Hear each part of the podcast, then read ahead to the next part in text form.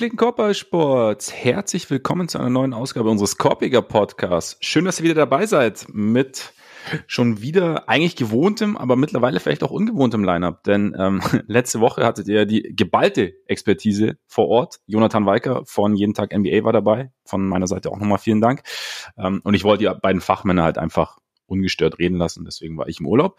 Jetzt bin ich zurück und äh, bin damit wieder vereint mit dem heute sicherlich wieder unverblümten Ole Freaks. Mein Name ist Max Marbeiter und Ole, äh, es bleibt wild so in der NBA, vor allem im Westen oder eigentlich grundsätzlich. Ich meine, am Sonntag zum Beispiel trafen zwei der heißesten Teams der letzten Wochen aufeinander. Und natürlich, das hatten wir alle erwartet nach dem bisherigen Saisonverlauf, waren es die Lakers und die Bulls. Und ähm, nachdem wir heute grundsätzlich nicht so wahnsinnig viel Berührungspunkte mit den Bulls haben, nur ganz kurz, nur ganz kurz, muss nicht lang, ich werde auch gar nicht viel dazu sagen, aber wie ist dein Eindruck von den Pat Bev Bulls? War nicht schlecht. Also ich finde vor allem sehr äh, auffällig, dass Levine halt einfach wieder aussieht wie Levine mittlerweile. Also jedenfalls immer regelmäßiger, so dass man diese diese Explosivität halt äh, wieder regelmäßiger sieht und er halt schon regelmäßig Drives auspackt, wo man auch denkt, ja. ja und diese Leichtigkeit dabei, ne? Ja, ja, die, also dieser erste Schritt und wie schnell er dann auch in der Luft ist und, und am Korb ist, das, das haben halt nicht viele. Ja. Also deswegen wir äh, letzte Woche auch bei, bei Jalen Green kurz darüber gesprochen und Jonathan meinte auch, das wäre so ein, würde ihn ein bisschen an den Spieler erinnern. Finde ich mhm. auch nicht ganz verkehrt. Also so dieser, dieser Burst. Und das, das ja. ist halt wieder da. Und abgesehen davon ist halt diese, diese äh, Point of Attack Defense kombiniert mit, mit ähm, Screen Navigation schon auch was, was bei den Bulls halt einfach momentan ziemlich gut aussieht. Also es ist halt äh, nicht, nicht wie mit Lonzo, also weil finde ich auch offensiv einfach dieser, dieser Fluss immer noch jetzt nicht so gegeben ist, aber ähm, defensiv so die Kombination aus deinem besten Freund Pat Bev, aus, ja. aus äh, Caruso, Dosumo und so, das sieht schon nicht übel aus. Die wissen alle, wie sie sich um, um Screens bewegen können, die wissen alle, wie sie Druck machen können am Ball. Und Kobe White sieht auch im Moment nicht schlecht aus. Also von daher, ja. es war okay. Und ich meine, du wirst dich ja mittlerweile auch komplett damit abgefunden haben, dass es halt doch einfach wieder Bulls Basketball in der Postseason gibt. Zumindest in der, was, nennt man das dann Half-Postseason eigentlich, die Display-In? Oder, oder was ist das dann genau? Ich weiß es nicht. Ich glaube, man kann das schon äh, zur Postseason zählen. Ja. Kann, man auch, kann man auch einen Banner aufhängen. Play-in-Teilnahme 2023. Wäre das was, was man unter die Hallandecke zieht, quasi. Ja, oder, oder vielleicht einfach lieber einen Kontoauszug. Aber oder, wobei, oder nee, so. dafür müsste man, dafür müsste man ein Heimspiel haben. Aber ja. naja, vielleicht schafft sie es ja durch. Also, weiß ich nicht, so die anderen, die anderen Play-in-Teams Abgesehen von Miami, die, denke ich mal, da auch relativ easy durchgehen werden. Aber also es ist ja nicht so, dass, dass die im Moment Bäume ausreißen würden. Nee. Ist, ich denke, aktuell kann ich mir schon absolut vorstellen, dass, dass Chicago dann formstark genug ist, um, um sich in Runde eins den Arsch versohlen zu lassen, wenn wir ganz ehrlich sind. Aber zwei Heimspiele. Aber zwei Aber Heimspiele. Heimspiele. Und dafür war es wert. Nein, ich, ich muss, ich habe es ja schon ein paar Mal gesagt. Ich habe mich ja ähm, mittlerweile ähm, damit abgefunden, dass es mit dass es einfach um die äh, um die Postseason geht und nicht um den um den Draft und von daher, mein Gott, es ist okay. Also ich, ich freue mich wieder, ich, was habe ich geschrieben? Ich freue mich wieder über kompetitiven Basketball. Und deswegen, ich hatte dann auch wieder bei dem Spiel, ich habe jetzt halt mittlerweile wieder Spaß, wenn ich mir die Spiele anschaue. Und darum geht's ja irgendwie auch. Also klar, so ein bisschen Perspektive für die Zukunft wäre auch nicht schlecht.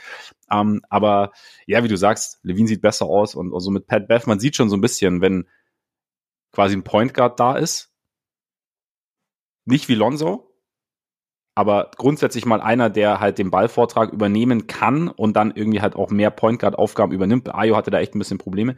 Dann ist es auch schon wieder ein bisschen besser und Levine, wie du sagst, sieht wieder aus wie Levine und man hat in dem Spiel natürlich auch wieder gesehen, dass er auf jeden Fall einen Point Guard braucht und dass Levine vielleicht nicht deine 1A Option oder halt 1B Option vielleicht, sondern eher eine zweite Option ist oder dritte Option im Optimalfall. Mal schauen, was da geht, aber es macht halt wieder Spaß.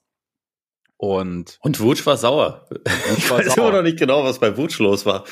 Ja, er hat sich ja kurz über dieses Foul aufgeregt. Aber also, war ja ein Foul, oder? Also, warum regt er sich da ja, dann so, so, auf? Ja gut, aber ich meine, man regt sich ja grundsätzlich auf über, über Pfiffe gegen sich, oder? Ich meine, das ist ja, gehört ja zum guten Ton in der NBA. Ja, aber also, also, es wirkte schon sehr persönlich. Also als hätte der, der Schiri ihm dazu irgendwie noch gesagt, dass, dass, er, dass er schlechter ist als Wendell Carter oder so was eine Lüge wäre. Aber ich glaube, es, so, es hing so ein bisschen damit zusammen. Ich glaube, kurz vorher war ein Ding gegen Davis, bei dem Davis ihn relativ klar gefault hat, einen relativ klar am Arm oder an der Hand erwischt hatte, irgendwie am, mhm. am, am, am Arm und da wurde nicht gepfiffen und dann ist es wahrscheinlich irgendwie so ein Ding und dann ja, und er, er hat ja gesagt, er flucht dann halt immer auf Serbisch. Also deswegen, wenn er sich aufregt, also er weiß nicht, ob die Schiedsrichter es auf einmal beherrschen oder wie es dann sein konnte, dass er das zweite technische kriegt. Keine Ahnung. Ich denke mir mal, in so einer Situation direkt die zwei technischen zu verhängen, wenn er so vor sich hin flucht. Wie gesagt, ich weiß nicht, was er gesagt hat. Ich weiß nicht, ob auf einmal der Schiedsrichter verstanden hat, was er gesagt hat. Aber so ein bisschen das berühmte Fingerspitzengefühl. Ja, ich finde auch, das, das ging sehr schnell. Also ja. deswegen dachte ich auch, vielleicht, vielleicht flunkert Wutsch auch und hat in Wirklichkeit schon auf Englisch gesprochen und mhm. also und irgendwas gesagt, was völlig daneben war. Aber also es, es hat mich in dem Moment auf jeden Fall auch sehr gewundert. Ja, also von daher, ja, keine Ahnung. Ähm, ja, mein Gott, es hat, es hat ja auch so gereicht, ne? Für die Lakers. Ja. Für die Lakers reicht's ja. Ja, und Pat, Pat Bev konnte ein bisschen trollen. Das ist natürlich auch geil. Ja, yeah. ja diese, der, diese too, too small Geste zu Le, für LeBron, ich meine, sie war ja auch mit dem Augenzwinkern, weil LeBron meint das ja tatsächlich wahrscheinlich nicht ernst. Aber ich muss ja, du hast ja gesagt, mein bester Freund Pat Bev und ich muss sagen, die Pat Bev Experience ist deutlich erträglicher, wenn man sie aus der Perspektive des eigenen Teams betrachtet und Pat Bev Teil des eigenen, in Anführungszeichen, Teams ist. Ja, ne? Jetzt ja, kann ich mir vorstellen. Ergibt Sinn. Jetzt, jetzt schauen wir halt mal. Vielleicht abgesehen noch davon, weil es für die meisten Leute wahrscheinlich zumindest äh, minimal wichtiger ist als, als die Bulls. Das tut mir leid, aber wie fandest du Saar LeBron aus? Es war ja eigentlich absolut nicht zu erwarten, dass der jetzt so früh auf einmal wieder da ist, nachdem es irgendwie vorher hieß, vielleicht letzte Saisonwoche, vielleicht aber auch gar nicht. Wie sah LeBron aus? Ich fand, er hat äh, äh, interessant war halt so die Konstellation, dass er ja in, in wirklich ein funktionierendes Team zurückkam. Also es ging jetzt nicht darum, so, wow, LeBron, please save us, sondern es war halt irgendwie, okay, es lief jetzt die letzten Wochen gut. Ich möchte jetzt nicht die Frage in den Raum stellen, ob man LeBron braucht, aber es lief die Wochen gut, die letzten Wochen gut und jetzt kommt halt wieder ein sehr dominanter Spieler, der Zeit seiner Karriere zu Recht den Ball sehr dominiert hat. Und dann hatte ich schon so das Gefühl, dass er am Anfang so ein bisschen geguckt hat, wie er sich da irgendwie einfügen kann. Gab so ein, zwei Szenen, wo er auch ganz gut zum Korb kam, fand ich. Ähm, war natürlich problematisch, dass Caruso genau weiß, was er macht und damit halt auch seine, seine Drives oder bei einem Drive perfektes Offensivfall angenommen hat, weil er so ne, das, das Gefühl hatte, wo, wo LeBron in zwei Sekunden stehen wird oder hingehen wird und stand dann schon da. Ähm, grundsätzlich, ja, es war, glaube ich, schon noch so, ich weiß nicht, wie fit er ist. Er hat ja auch so, die Bill Simmons hat ja auch wieder seinen, wie, wie hat er früher mal gesagt, Clairvoyant Bill, wo er ähm, gesagt hat im Podcast, so LeBron sagt ja nichts ohne Hintergedanken und dass er zum dass LeBron, dass, dass zwei Ärzte ihm gesagt hätten, dass er eigentlich die Saison für beendet erklären sollte und er ist zum LeBron James auf Feed gegangen. Da habe ich mich gefragt, ist das eigentlich Müller, Müller Wohlfahrt? Weil es gab doch, es ja, gab ja, ja. doch so, ähm, glaube ich, die Geschichte, dass, dass äh, Dennis Schröder ihm irgendwie was empfohlen hat. Ja, genau. Genau. Die Lakers haben ja damals mit, mit Kobe schon die Erfahrung in, in Deutschland gemacht, wobei ja. das, glaube ich, in der Nähe von Leverkusen war. Das war, glaube ich, nicht, nicht Müller Wohlfahrt, ja. Wer ist denn sonst der LeBron der Füße? Und wie, wie kann man das eigentlich so, ich finde das schon sehr lustig, das so einfach ja. ernsthaft zu sagen, so wenn du LeBron James bist, zu sagen, ich war beim LeBron James ja. der Füße. Ja, ist auch das. Ich dachte ja, Simmons im ersten Moment zieht vielleicht auch darauf ab, so nach dem Motto, I'm the GOAT, so ungefähr, und ich war beim GOAT der Füße. Aber ja, ich, ich, also ich muss ja gestehen, ich habe in München nicht gesehen, ne? Also so hm. irgendwie so über den Viktualienmarkt schlendern oder so ein, so ein entspannter Spaziergang die Isar entlang oder ein bisschen Käffchen trinken, ne? Äh, nee, habe ich nicht. Also so ein spazierender Kleinbus fällt ja auch nicht auf. Nee, eben, genau. Also ich, Der könnte auch einfach an dir vorbeigelaufen ja, sein. Außerdem genau. warst du doch gar nicht da. Ja, das stimmt, aber vielleicht war die Woche davor ja da. Also es, es, äh, war, ja, es war ja ein bisschen länger, aber ähm, nee, aber ist Müller Wohlfahrt, dachte ich, Müller Wohlfahrt war doch eher Muskel, oder nicht? War das nicht so ein, so ein Muskelguru? Das kann sein. Ich weiß, ich, ich, ich weiß es auch nicht wirklich. Er, er, er, war auf jeden Fall LeBron James der Füße und äh, was Simmons. das ist einfach. es, es, es, es ist, schon irgendwie ist sehr, sehr unterhaltsam. Ja, ja. Und was Simmons aber meinte, dass er auch zwischen den Zeilen er sagt so, ja, Freunde, ich meine, ich bin zurück, aber ich bin natürlich nicht fit. Das heißt im Endeffekt, wenn es nicht so läuft, not my fault, sondern es war vielleicht doch nur der Michael Jordan der Füße und halt doch nicht ganz so gut wie ich. Und deswegen bin ich nicht ganz fit. Keine Ahnung. Hm ich denke mal, so ein bisschen reinspielen muss er sich. Also es war ja auch so ein bisschen so The Return und so dachte ich mir auch so, okay, der Kollege, ja, er ist nicht mehr der Jüngste und hat viele Jahre hinter sich, aber er war jetzt drei Wochen raus. Also es ist halt drei Wochen raus, ist halt so ein bisschen so, ne? Es ist jetzt, er war jetzt keine drei Monate raus oder hat eine Saison verpasst, so.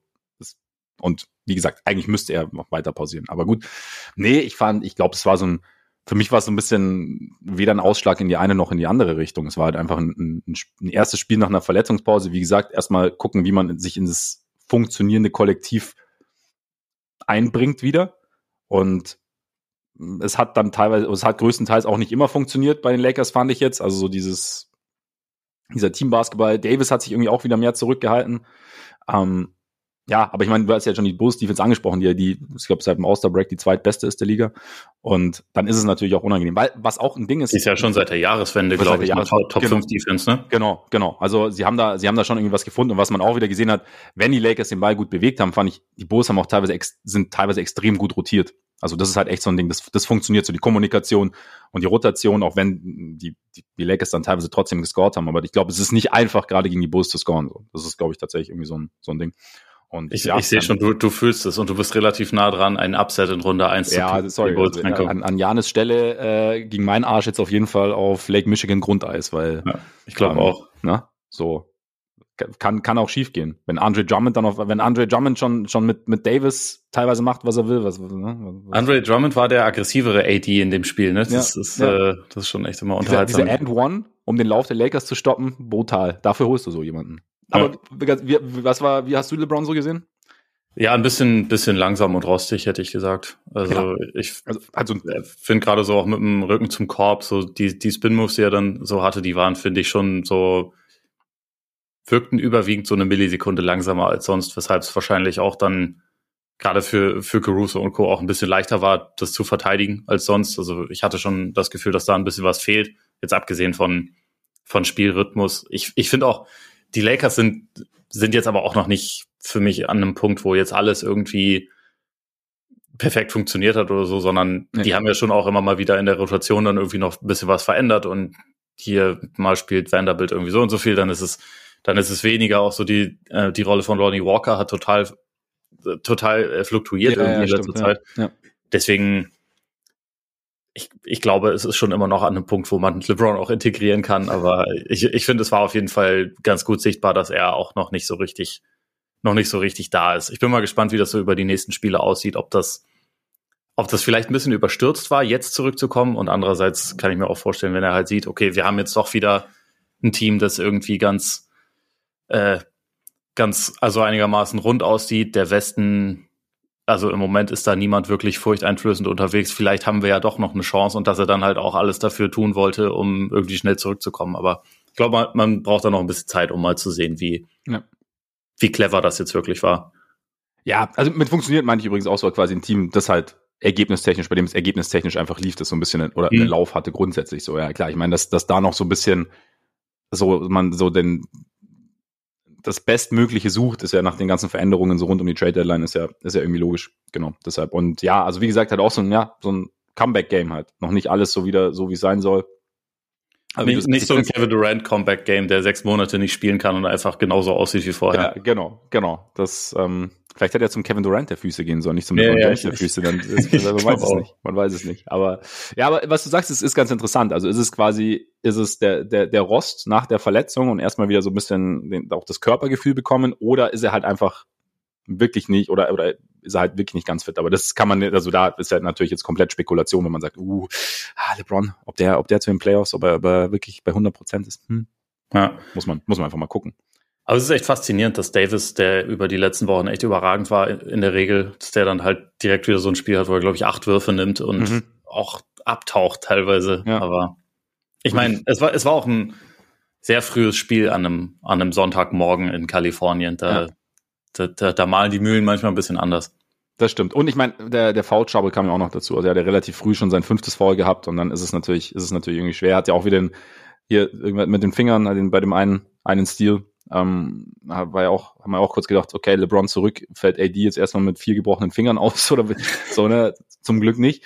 Aber ja, das ist sowieso so diese frühen Lakers-Spiele. Ich weiß nicht, man weiß ja genau, dass, dass Teams, wenn sie nach LA kommen, gern auch mal den Abend vor dem Spiel nutzen, gerade an einem Wochenende. Verschwörung seitens der NBA, um den Lakers einfache, weil, ne, einfache Gegner zu präsentieren. Nee, weil die tun, die tun sich damit ja auch schwer. Die sind das ja auch gewohnt, später am Tag zu spielen. Und dann. Ja, nee, aber weißt du, weil die Lakers sind ja auch das Nachtleben in LA gewohnt und denken nicht so, uh, jetzt sind wir einmal in LA, jetzt müssen wir rausgehen. Sondern die sagen dann, ja gut, okay, mein Gott, halt einen Samstag mal nicht. Aber vielleicht liegt es auch daran, vielleicht liegt es auch daran natürlich, dass die Lakers durchaus einen Namen haben und dann natürlich so ein Abendspiel in Europa auch Sinn ergibt. Ne? Also könnte, könnte auch ein Indiz sein. sein. Wobei ich auch sagen muss, ich, ich habe über die Jahre auch sehr viele frühe Clippers-Spiele gesehen. Also. Das stimmt. Das stimmt. Ich glaube, also, sie packen da einfach die, äh, die großen Städte gerne hin. Also das ist ja gefühlt, jedes Wochenende ist entweder mindestens ein Spiel in, in New York früh oder in ja. LA früh. Ja. Oder beides. Oder beides. Nicht, dass ich mich beschweren würde. Nein. In dieser, in dieser Saison sind ja diese, die Gastgeber dann auch alle unterhaltsam. So ist es. So ist es. Weniger unterhaltsam, stark, ist es gerade, ist es gerade in Dallas. Also grundsätzlich hatte man ja gedacht, okay, der Kyrie Trade ergibt irgendwie Sinn. Zusätzliche Ballhänder zu Luca, Luca entlasten und so. Und ja, jetzt läuft es nicht so wirklich rund. Also, weil, apropos frühes Spiel, vor dem Spiel gab es nämlich noch äh, den Klassiker Hornets gegen Mavs und es war das zweite Aufeinandertreffen innerhalb weniger Tage. Das erste hatten die Hornets gewonnen und dann kann man mal so sagen, okay, ja, es läuft gerade eh nicht optimal und dann wirst du irgendwie überrascht von Charlotte und Charlotte spielt gerade irgendwie auch so ein bisschen eklig und es ist dann vielleicht weniger angenehm gegen Charlotte zu spielen als vielleicht noch vor ein paar Wochen. Aber dann im zweiten Spiel, okay, man hat sich darauf eingestellt, man ist eigentlich das bessere Team, theoretisch. Man hat auf jeden Fall die besseren Spieler, praktisch. Und legt dann erstmal eine Stinkbombe am Anfang und verliert dann nochmal und ist plötzlich zwei Spiele hinter, dem Play-In oder potenziell zwei Spiele hinter dem Play-In. Noch dazu wird dann kassiert Luca sein 16. 16. technisches Foul, würde dann im nächsten Spiel, müsste dann im nächsten Spiel pausieren, was dann den Abstand zu den Play-In-Plätzen noch weiter vergrößern könnte. Gut, NBA hat es dann rückgängig gemacht, Luca durfte spielen, hat uns dann auch gleich einen schönen, sehr wunderbaren Pass beschert vergangene Nacht. Und die Mavs haben dann auch gewonnen, aber was ich jetzt nicht für möglich gehalten hätte, aber es ist tatsächlich gerade nicht ausgeschlossen, dass Dallas nicht mal ins Play-In kommt. Und dann stellt sich mir die Frage, Ole Freaks, warum? Ähm, weil der Mix nicht so gut ist. Also natürlich hat es jetzt auch nicht geholfen, dass, dass Doncic in letzter Zeit einige äh, Spiele verpasst hat. Also sie tun sich ja traditionell relativ schwer, wenn er nicht dabei ist, was jetzt auch nicht wirklich ein Wunder ist. Aber also auch die Spiele, wenn sie Luca und Kyrie beide im Lineup hatten, da sind sie jetzt durch den, durch den Sieg heute Nacht, stehen sie also gegen Indiana ohne Halliburton. Also Indiana ist ja jetzt auch eigentlich schon seit einer Weile so ein bisschen in dieser Charlotte-Zone leider drin, auch wenn die am Anfang der Saison mal ein gutes Team waren. Aber ähm, sie stehen ja auch in Spielen mit Kyrie und Luca jetzt bei, was war es, 4-8, glaube ich. Also sowas, ist, ja. ist auch negativ auf jeden Fall. Es ist nicht wirklich eine, eine äh, gute Ausbeute und ich, ich finde gar nicht mal unbedingt, dass es jetzt, also du weißt, ich bin, ich bin großer Freund von Kyrie, aber es ist jetzt nicht unbedingt so, dass ich die Spiele von denen sehe und denke, das liegt jetzt alles an Kyrie oder so, oder, oder der hat jetzt hier alles zerstört oder so. Das ist nicht unbedingt. Ich fand die Mavs auch schon vor diesem Trade ein enttäuschendes Team in dieser Saison, das äh, irgendwie nicht, nicht überzeugte. Aber es hat, man muss auf jeden Fall festhalten, dass halt dieser, dieser Trade jetzt sie nicht verbessert hat. Also die Defense ist halt einfach noch schlechter geworden. Ähm, jetzt mittlerweile ist Maxi Kleber wieder dabei, aber es ist habe ich auch vorher schon gesagt, es ist unfair zu erwarten, dass Maxi Kleber, der auch echt eine ganze Weile raus war und der jetzt auch nicht der, der ist, das ist ja nicht Rudi Gobert, das ist ja keine Ein-Mann-Defense. Der ist ja. eher total wertvoll, wenn du andere äh, engagierte Verteidiger auch hast, der halt perfekt rotiert, der verschiedene Aufgaben übernehmen kann und so. Aber der ist jetzt nicht der, der eine Typ, der eine miese Defense zu einer super Defense macht. Also das ist, das ist zu viel erwartet und das hat er halt nicht hinbekommen wie auch, es, es fehlt halt ansonsten an defensiven Personal. Also sie haben ja, sie haben ja für Kyrie jetzt nicht irgendwie eine ganze Rotation geopfert, aber schon zwei Starter, die halt einfach wichtig waren. Also mit, mit Dinwiddie und vor allem Finney Smith, der der beste Verteidiger in der Mannschaft ja. war. Und ein Team, was vorher schon nicht viel Balance hatte, hat jetzt noch weniger Balance. Klar, es gibt offensiv dann mal einen Ausschlag nach oben und man kann sich das immer noch einreden, so ja, Single Game Ceiling ist hoch. Es gab ja auch dieses also einen der vier Siege, die sie dann hatten mit den, mit den beiden Starguards, hatten ja beide, glaube ich, auch über 40 und das kann man sich dann schon einreden, so, hey, ja, guck mal, wenn es erstmal läuft, aber ich finde überwiegend, wenn man sie spielen sieht, ist es halt einfach nicht so da, dass dieser Effekt jetzt, dass sie jetzt irgendwie sich auch offensiv total transformiert hätten. Das ist ja immer noch im Wesentlichen das, was sie vorher auch gemacht haben. Ähm, mit einem zusätzlichen guten Scorer noch dazu, aber die Offense war vorher auch schon nicht unbedingt das Problem in der Regular Season. Also die hatten vorher auch schon eine super Halbfeld-Offense. Du, ja. du, siehst teilweise so ein bisschen ähm, mehr mehr Transition. Das ist auf jeden Fall ein positiver Effekt, den Kyrie irgendwie einbringt. Aber ansonsten finde ich jetzt nicht, dass er sie bisher irgendwie signifikant besser gemacht hat. Und dazu hast du halt, wie gesagt, diese, diese Probleme defensiv. Du hast komische Rotation. Du hast einen Coach, der wirklich einfach bisschen apathisch wirkt und der, also, ich meine, der auch auf Pressekonferenzen dann sagt, so, ich schaue auch nur zu. Ich weiß auch nicht, was ich machen soll. ähm, so wirkt es halt im Moment ein bisschen. Also, wie gesagt, ich finde, ich finde, die Rotation ist überhaupt nicht rund. Und dazu wirkt es aber auch dann häufig so, als wäre so der, der Spirit einfach nicht gegeben. Also du mhm. siehst es ja auch bei Doncic, ich meine, der hatte gegen, gegen Charlotte ja auch über 40 Punkte gemacht, aber wirkte zu keinem Zeitpunkt so, als wäre er jetzt irgendwie engagiert, finde ich. Mhm. Ähm, das ist halt schon, schon bitter in einer Situation und also auch in einem Spiel, das ist jetzt vielleicht ein bisschen übertrieben, do or die zu sagen, weil sie sind ja noch nicht komplett weg oder so. Sie, sie haben ja, können ja auch immer noch durchaus äh, die Play-in-Plätze erreichen. Aber es ist jetzt halt einfach die Phase, wo du dir nicht mehr viele Ausrutscher erlauben kannst. Und dann ja.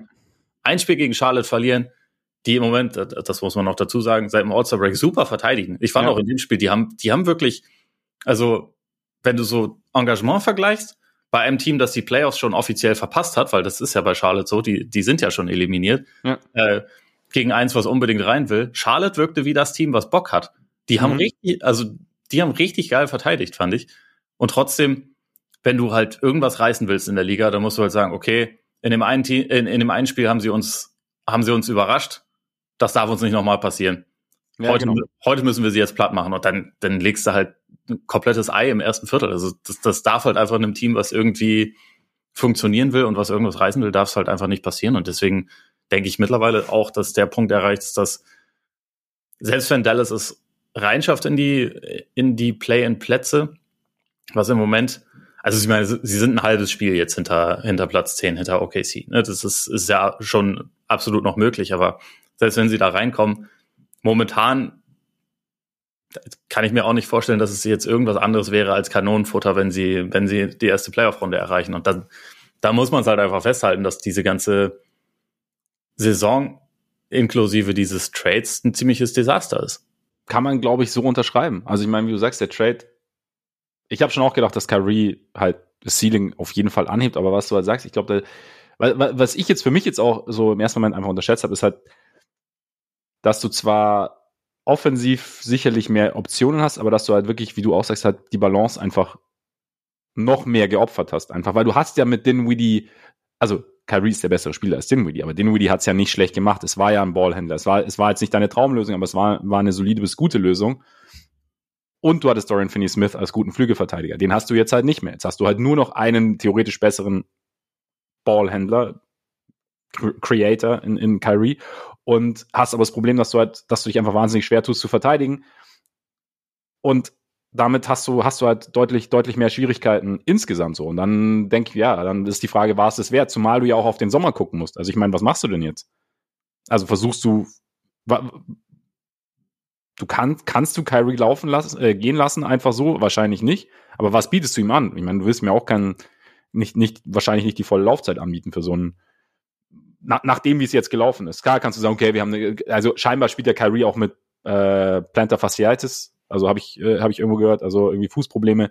Und ich kenne es noch von, von unserem Freund Joachim Noah, der hat ja auch regelmäßig äh, die, die Probleme, also ist anscheinend ja mega schmerzhaft und man kann irgendwie man kann damit spielen, aber es ist jetzt nicht, also du verlierst schon was, weiß ich nicht, sagt man dann, okay, nächstes Jahr, wir haben eine komplette Preseason zusammen, wir schauen, dass Luca und, und Kyrie dann irgendwie wirklich dann mal noch mehr voneinander profitieren, was wir da irgendwie machen können und dass du dir, dass du das so einredest. Ich meine, wie gesagt, dass du ihm was bietest, aber möchtest du ihm wirklich halt die volle Laufzeit bieten, versuchst du irgendwie einen Trade einzufehlen, keine Ahnung, aber du bist halt jetzt irgendwie in einer saumäßig blöden Situation und wie du sagst, ja, was, wenn, wenn sie das Play noch erreichen, was wirklich nicht ausgeschlossen ist. Also man muss jetzt auch nicht, nicht komplettes Doomsday-Gerede machen von wegen, also jetzt geht's in die Lottery oder, oder, oder, aber gut, man kann es natürlich auch sagen, oder versuchst du jetzt wirklich deine, deine Lottery-Odds zu verbessern? Weiß ich nicht. Ja, ihr Pick ist, glaube ich, Top 10 geschützt, ne? Und sonst geht er, müsste den an New York abgeben. Ja, genau. Also, sagen wir mal so, für die Organisation wäre es vielleicht gar nicht bescheuert, aber ähm, ich glaube nicht, dass du das, dass du das Doncic verkaufen kannst. Ja, ja. Oder sie sagen ihm, Digi, verteidige einfach genauso wie bisher. Dann, äh, dann, Dann passt das schon. Dann kriegen wir das hin. Dann passt das schon. Ja. Ja, schwierig. Schwierig. Und nein, du hast den Coach angesprochen. Ähm, wir wurden ja äh, bei, beim Mailback, beim Patreon Mailback gefragt, ob wir denken, dass er geht. Du, du hast dann schon auch gesagt, so, hey, man muss das dann schon deutlich hinterfragen. Muss man jetzt wahrscheinlich noch ein bisschen mehr hinterfragen. Oder so langsam. Ja, glaube ich auch. Also, ich meine, mittlerweile ist es ja wirklich relativ äh, gut ersichtlich, dass sie halt ihre Ziele nicht erreichen werden. Ähm, Ja. Sie waren halt letzte Saison einfach in den Conference Finals. Das ist natürlich auch etwas, was, was Kit ja auch ein bisschen zugeschrieben wurde. Also, wo man auch wirklich gesagt hat, so dieser, dieser Turnaround während der Saison, wo sie auf einmal defensiv auch Lösungen gefunden haben. Das war etwas, was man den Mavs eigentlich nicht unbedingt zugetraut hatte. Das war dann auch ein, ein positiver Effekt, den Kit irgendwie hatte. Aber man muss halt einfach ganz klar sagen, dass wenn das auf Kit zurückzufahren äh, führen war, dann ist es auf jeden Fall in dieser Saison nicht passiert, weil Ja. all diese ähm, diese Hoffnung, die man da hatte und alles, worauf man irgendwie aufbauen wollte, es ist ja einfach nicht, es ist ja einfach nicht passiert. Also vor allem, was ich halt irgendwie sehr sehr auffällig finde bei den Mavs, ist, dass halt über die gesamte Saison eigentlich nie so mal wirklich Fortschritt stattgefunden hat. Es gibt einzelne Spieler, die sich entwickelt haben. Also Josh Mhm. Green, auch Jaden Hardy, der jetzt in letzter Zeit mehr spielt und auch regelmäßig dann irgendwie als Scorer positiv auffällt. Gut, wo man sich auch ein bisschen fragen kann, warum er zuvor lange bisschen begraben wurde und kaum Spielzeit gesehen hat, aber wie dem auch sei, so der, der, der zeigt ja irgendwie schon was, aber es ist immer noch so, dass man eigentlich nicht weiß, was dieses Team mit Christian Wood will, den sie aber behalten haben, den sie halt nicht, äh, nicht irgendwie gedealt haben. Es ist immer noch so, dass man jetzt nicht das Gefühl hat, dass, dass Kyrie und Luca sich gegenseitig irgendwie besser machen. So, Mhm. sie sind halt einfach nebeneinander da und sie sind auch, also sie machen beide auch überwiegend ihren Job, aber sie spielen halt auch so ein bisschen nebeneinander her. Und so die, die Defense ist halt die ganz über die gesamte Saison einfach nicht gut geworden. Ähm, und der Trend ist ja wirklich eher negativ als positiv. Also Ja. von den ähm, von den äh, also über die die letzten über den letzten Monat haben sie jetzt dann Moment äh, eins zwei drei vier fünf sechs Siege geholt, halt viel mehr Spiele verloren. Das ist halt, wenn du eigentlich denkst so jetzt jetzt greifen wir an, Ja. quasi genau das, das Gegenteil davon, davon eingetreten. Und der, der restliche Spielplan ist nicht einfach. Ne? Also die nächsten drei Spiele sind alle noch auswärts. At Philly, at Miami, at Atlanta. Das sind alles Teams, für die es auch noch um was geht. Mhm. Und Embiid, nachdem er sich jetzt gedrückt hat vom, vom MVP-Duell, äh, Er hat ja sein Statement schon abgegeben. weil er Angst Im hatte. Spiel. Ja, und hat, und hat noch ein saublades Interview wiedergegeben, in dem er gesagt hat, so die Analytics-Crowd, ne, das sind alles Idioten. Das wird ihm sicherlich helfen, Spiel. ja. weil ein paar von denen halt Stimmzettel haben. ja. Joel, meine Güte. Aber, Aber, egal. aber er, ist, er, ist, er, ist, okay damit, äh, das Arschloch zu sein. Hat er auch gesagt in dem Interview. das ist auch okay. Zitat übrigens, ne? Nicht ich, ne? Nicht meine Einschätzung zu, zu Joel Embiid, aber Ja. Ja. Er macht es einem manchmal nicht leicht. Also ich, ich, ich mag ihn. Aber egal, jedenfalls at Philly, at Miami, at Atlanta, die auch ja im, im Play-in-Kampf im Osten drin sind. Und dann noch zu Hause gegen Sacramento, gegen deine Buletten, die, das will momentan keiner. Das Hauen will und- momentan wirklich keiner. Ja, die, die hauen und stechen. ja, ja. Und das letzte Spiel, gut, das ist dann, gegen Kyrie und, und, und, ähm, und Luca. Also, ne? Ja. Da- Weiß ich auch nicht, ob die überhaupt einen Punkt machen. Nee. Vielleicht machen die gar keinen. Eben. Das letzte Spiel ist dann Das Pille-Palle, negativ. das ist gegen San Antonio. Aber bis dahin, da ist kein, kein einfaches Spiel mehr. Deswegen ist es halt auch so bitter, wenn du halt zweimal nacheinander gegen Ja, Charlotte verlierst. ja, ja, genau, genau, ja. Also die müssen halt den Spielplan ja eigentlich auch gesehen haben. Sollte man mal, gut, aber wenn der Coach natürlich auch nur zuschaut, vielleicht hat er ihn den nicht gezeigt. Das kann natürlich vielleicht hat er auch nicht auf dem, also vielleicht hat er den Spielplan auch selber nicht parat und wird einfach nur jeden Tag informiert. So heute, heute fliegen wir dorthin. Heute heut Charlotte. Ah, Ja, schon wieder Charlotte, hatten wir ja. die nicht gerade Ja, erst. genau, ja, ja. Ja, Jason, aber wir, wir spielen jetzt nochmal gegen die. Boah, ja, cool, da muss ich ja einfach nur den, den alten Gameplan einfach nochmal Genau, vorzeigen. doch funktioniert, Kann ich, kann jetzt eine Runde Golf spielen gehen. ja. Nice.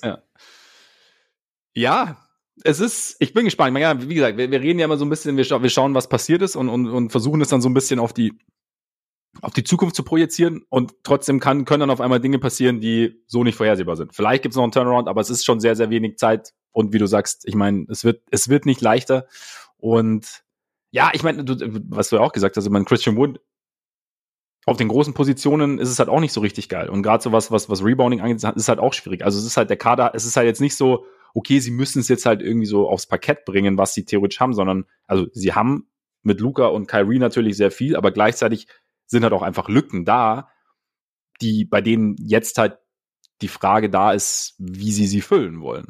In ja. der kurzen Zeit, beziehungsweise es gibt nicht diese klare Antwort, beziehungsweise ist die klare Antwort nicht so offensichtlich und damit auch nicht klar, weil eine klare Antwort wäre ja offensichtlich. Aber du weißt, was ich meine. Wahrscheinlich. Auf jeden Fall. Ich habe jetzt einen Knoten im Hirn. Ja, ich auch. Deswegen, ich muss ganz kurz sortieren. Auf jeden Fall, genau. Es ist jetzt nicht gesagt so auf einmal, okay, ja gut, sie kriegen es jetzt zusammen und dann läuft, sondern mal schauen. Play-in vielleicht und dann, ja. Ja, und ich finde die, die Fragen, die, die sind halt echt auch größer als das, was jetzt irgendwie über die letzten zweieinhalb Saisonwochen noch passiert, weil, hm. weil es halt einfach eine ganz also prekäre Situation ist, wenn man, wenn man ehrlich ist, in, in der sie jetzt sind. Also Nico Harrison, seitdem er übernommen hat, die Moves, die er gemacht hat, das war jetzt nicht erfolgreich, muss man sagen. Es ist, es, ja. also beim, wenn wir über den Executive of the Year sprechen, dann kommt er, glaube ich, nicht unbedingt zu, äh, wird, wird er nicht einer der Kandidaten sein. Das ist ja. jetzt nicht irgendwie. An nichts machen. Ja?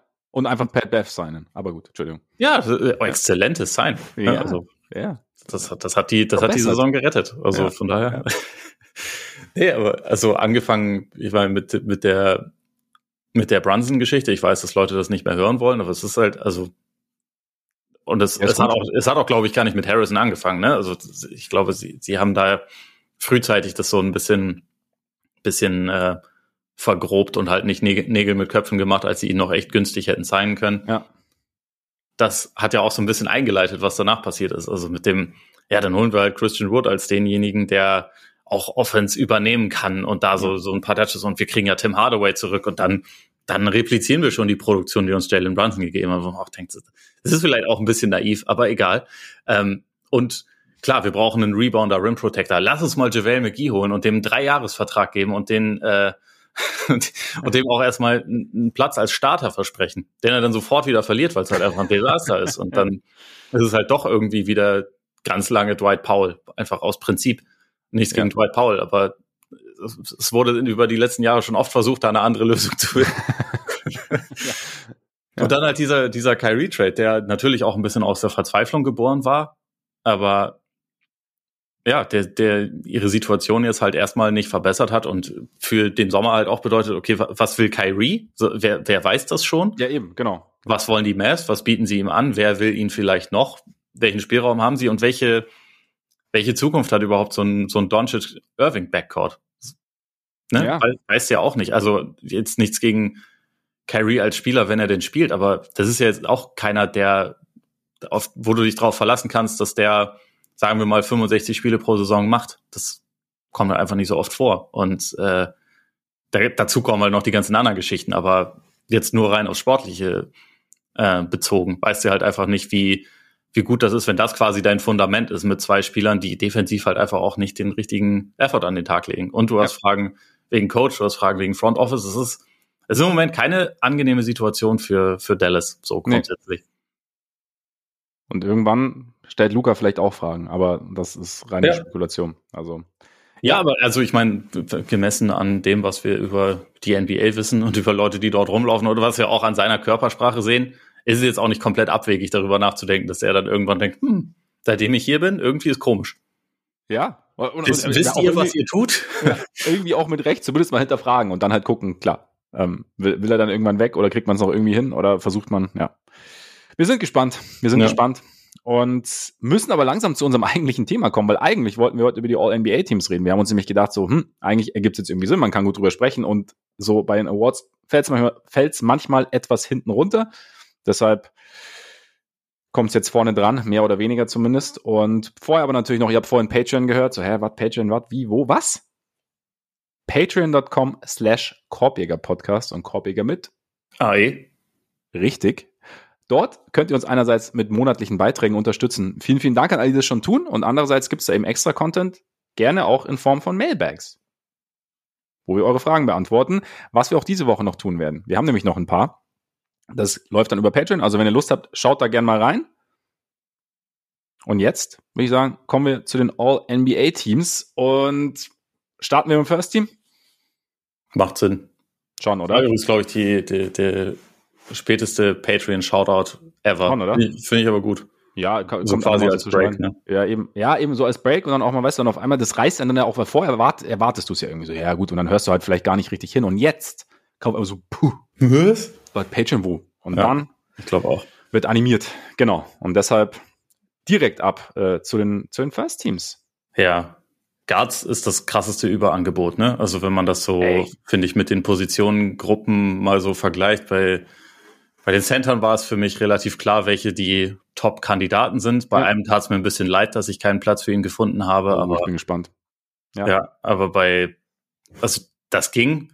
Forwards ist für mich eine Vollkatastrophe. Also bei drei bin ich vollkommen überzeugt. So, da, Mhm. da gibt's für mich überhaupt keinen Zweifel. Und dann musst du abwägen. Entweder ich nehme Leute, die überhaupt nicht genug gespielt haben, Ja. oder ich nehme Leute, die viel schlechter sind als sie, die aber mehr gespielt haben. Das genau. macht, Und trotzdem das macht keinen Spaß. Ja, ja, genau. ja, aber ja. die, die halt einfach nicht wirklich vergleichbar sind mit dem, was, was Ja, ihr ja, ja. Impact ist, wenn sie denn spielen. Ja. Und ja, das ist kompliziert, aber äh, ich sag dir mal ganz kurz meine, meine Kandidaten für Guards. Ich glaube, so, äh, so müssen wir anfangen. ähm, da ich Luca, Steph, Dame, ja, SGA, ja, Fox, ja, Mitchell, ja, Harden, ja, Holiday, ja, Morant ja. und Booker habe ich nicht mit dem Cut-Off, weil er nur 47 Spiele hatte. Sonst, äh, sonst hätte ich ihn da noch reingeschleitet, aber das war jetzt quasi dann so der, der Cut-Off-Point. Ja. Also Halliburton ist auch ein, ein Snub, also weil er halt so diesen Saisonstart jetzt auch nicht wirklich bestätigen konnte nach zig Verletzungen und immer wieder Ausfällen und so. Genau, genau. Aber mal so zu dem Kreis, stimmst du mit dem überein? Fehlen dir da noch Leute? Ich habe eins zu eins denselben Kreis. Ist es so? Ja. Das ist jetzt natürlich für die Kontroverse in diesem kleinen Basketball-Hörspiel ist es natürlich eher kontraproduktiv, aber ich Na kann gut, wir müssen noch Entscheidungen treffen, ne? wir müssen noch Entscheidungen treffen, richtig. Also vielleicht wird's da dann irgendwann Richtung, wird's da dann schwierig, aber ja. Fairerweise Steph übrigens auch bloß 50 Spiele, Ja. Booker 47. Also deswegen ist es hier Aber schon das sind die entscheidenden hier drei, schon echt weißt du? schwierig. Das sind die Ja, ja. entscheidenden drei. Deshalb. Ja, aber nee, es ist, also Guards fand ich auch wahnsinnig schwer, weil du, weil, ja, eigentlich, du, eigentlich will, wollte ich keinen rauslassen. Ja. Also eigentlich, ne? Ja, die spielen alle, alle, alle spielen All-NBA-Saisons, muss Ja. man, muss man so sehen. Ähm, Ja, und deswegen fand ich es, ja, war, war schwierig. Das First Team war bei mir, muss ich sagen, dann so aufgrund der allgemeinen Fähigkeiten und auch auf, aufgrund dessen, was, was sie abgeliefert haben, war es dann am Ende aber doch relativ klar. Oder relativ schnell, was heißt klar? Relativ schnell war ich dann bei denen. sag mal, wen du da hast. Steph und Luca. Naja. Ja. Also Luca habe ich auch, also trotz allem, was wir gerade über ihn gesagt haben, kommt man an ihm, glaube ich, einfach nicht so richtig Ja, vorbei, weil die Produktion halt einfach schon da ist. Ja. Ja. Ja, weil eben, weil er auf, trotz all dem halt extrem abliefert. Ja. Ich glaube, ich so glaub, aus dem, sagen, aus dem MVP-Kandidatenkreis ist er für mich mittlerweile rausgefallen. Aber so für, ähm, ja, für, fürs First Team eigentlich, eigentlich ist es, ist es schwer, ihn da nicht reinzunehmen. Und dann, du sagst Luca, klar. Hast du Steph auch und hast länger überlegt oder hast du dich dann für jemand anderen entschieden? Ich habe Steph tatsächlich nicht. Ähm, Okay. Ich habe den, ich habe den ins Second Team gepackt, was ich auch irgendwie inkonsequent anfühle, muss ich schon, muss ich schon äh, zugeben. Aber ich habe Shea Gorgeous Alexander im First Team. Da, da, da spielt ja bestimmt noch ein bisschen deine Schwärmerei mit rein, oder? Für Shay. So ein bisschen. Ich meine, er ist schon wirklich sehr schön. Ja, Deswegen ja, ja. Gorgeous, ne? Und hat Stil, muss man auch sagen. er hat Also- Stil. Ähm, er, er ist, äh, er ist einigermaßen witzig. Ich schaue, ich schaue dem auch unfassbar gerne zu. Ich meine, das ist jetzt auch nicht unbedingt etwas, was ich bei Steph nicht tue. Aber ja. Also einfach in dem Fall der, der Vergleich, Shay hat 14 Spiele mehr gemacht. Shay ähm, ist gut, äh, also natürlich auch so die, die Freiwurfmaschine schlechthin. Ich würde sagen, dass er, also abgesehen jetzt von, von Holiday, ist er aus diesem gesamten Kandidatenkreis, den ich aufgezählt habe, der beste Verteidiger in dieser Saison. Also ich finde, dass er sich dort auch wirklich sehr verbessert hat, also sehr Mhm. extrem verbessert hat im Vergleich zur Vorsaison. So als der als er in die Liga kam und erstmal ja so ein bisschen Roleplayer-mäßig unterwegs war bei den Clippers, da dachte man schon, okay, die Länge, die Beweglichkeit, der, der hat voll die guten defensiven Anlagen. Und über die letzten Jahre, als halt so die, die offensive Rolle größer wurde, ist da die, die Entwicklung ein bisschen in die falsche Richtung gegangen. Aber in dieser Saison ist er halt da einfach wieder voll engagiert. Ich finde, der ist auch, ich meine, OKC spielt ja eh, die haben ja echt quasi keine richtigen Bigs, aber spielen halt irgendwie dafür defensiv mit so einem ja krassen Engagement irgendwie mhm. und äh, und sehr aggressiv. Das, das, das äh, erinnert teilweise fast so ein bisschen an an die Wolves letzte Saison. Ähm, und Shay macht da halt voll sein Ding und hat äh, 1,7 Steals, ein Block pro Spiel. Das, also diese Sachen muss man jetzt auch immer nicht, nicht überbewerten. Aber ich finde, wenn man so OKC spielen sieht, dann der hat schon ziemlich klar einen positiven Impact in der, in der Defensive. Ja. Und das hat, das hat für mich, also kombiniert mit diesen, mit diesen 14 Spielen mehr, die er einfach hat, dann letztendlich den Ausschlag gegeben, warum ich gesagt habe, eigentlich muss ich den ins First Team packen. Er war, er war sogar mein erster Pick dafür. Also okay. Ich habe bei, bei Doncic äh, eine Sekunde länger überlegt und dann aber auch gedacht, so, nee, der, der muss eigentlich auch. Ich persönlich halte Steph einfach weiterhin für den besseren Spieler. Und, auch. und finde auch, dass Steph größtenteils, also klar, dann irgendwann so verletzt, immer wieder Verletzungspausen verwässern das Ganze oder beziehungsweise fordern dann natürlich auch so ein bisschen wieder Eingewöhnung und dann hast du dich vielleicht gerade wieder ein bisschen eingewöhnt, dann bist du wieder verletzt und so. Aber grundsätzlich fand ich, dass Steph gerade auch am Anfang, aber halt über einen sehr, sehr langen Zeitraum halt fast auf MVP-Niveau gespielt hat oder größtenteils und so ein bisschen die Konstante war oder auch derjenige war, der die Warriors halt bei all ihren Problemen teilweise auch über Wasser gehalten hat. Also am Ende hat sich ja dann so bei, na, bei der zweiten Verletzung hatten sie sich dann auch etwas gefangen, hatten dann eine positive Bilanz auch ohne Steph. Aber grundsätzlich finde ich das, was er diese Saison gemacht hat, wenn er fit war, wie gesagt, es gab so ein bisschen, wenn, wenn man so diese, diese Eingewöhnungen nach der, nach Verletzungen abzieht, fand ich, fand ich so gut, dass es für mich das aus, die, die weniger Spiele ausgleicht quasi. Auch wenn du sowas, was du alle sagst, also was du sagst zu Shay, es sind natürlich alles, also für mich auch sehr, sehr valide Argumente und deswegen ist es vielleicht am Ende auch enger, als es für mich jetzt war. Also beziehungsweise vielleicht würde ich es jetzt auch enger gestalten, aber ich würde deshalb Steph trotzdem noch vor Shay sehen. Auch, aber jetzt nach deinem Plädoyer knapper als vorher. Und was ist, wenn wir Luca ins Second Team packen? No. Weil Steph ist der beste Guard. Also ja. da, da stimme ich dir zu. Steph ist der beste Guard der Liga. Der ist auch besser als Doncic, finde ich. Also einfach, ich, weil er ja. auch, ja, glaube ich, einen positiven äh, Impact insgesamt so auf sein Team hat als Anführer. Das sind natürlich auch so ja. Soft Skills, die jetzt schwer zu bewerten sind. Wenn man so auf die statistische Produktion guckt, gibt es keinen Weg vorbei an, an, an Luca. Das ist schon so, aber bin ich gerade am überlegen, ob man, vielleicht ob man ist das, Case stricken kann, um Luca ins Second Team zu packen. Aber vielleicht ist das da bin Weg. ich noch nicht. Vielleicht ist das der Weg.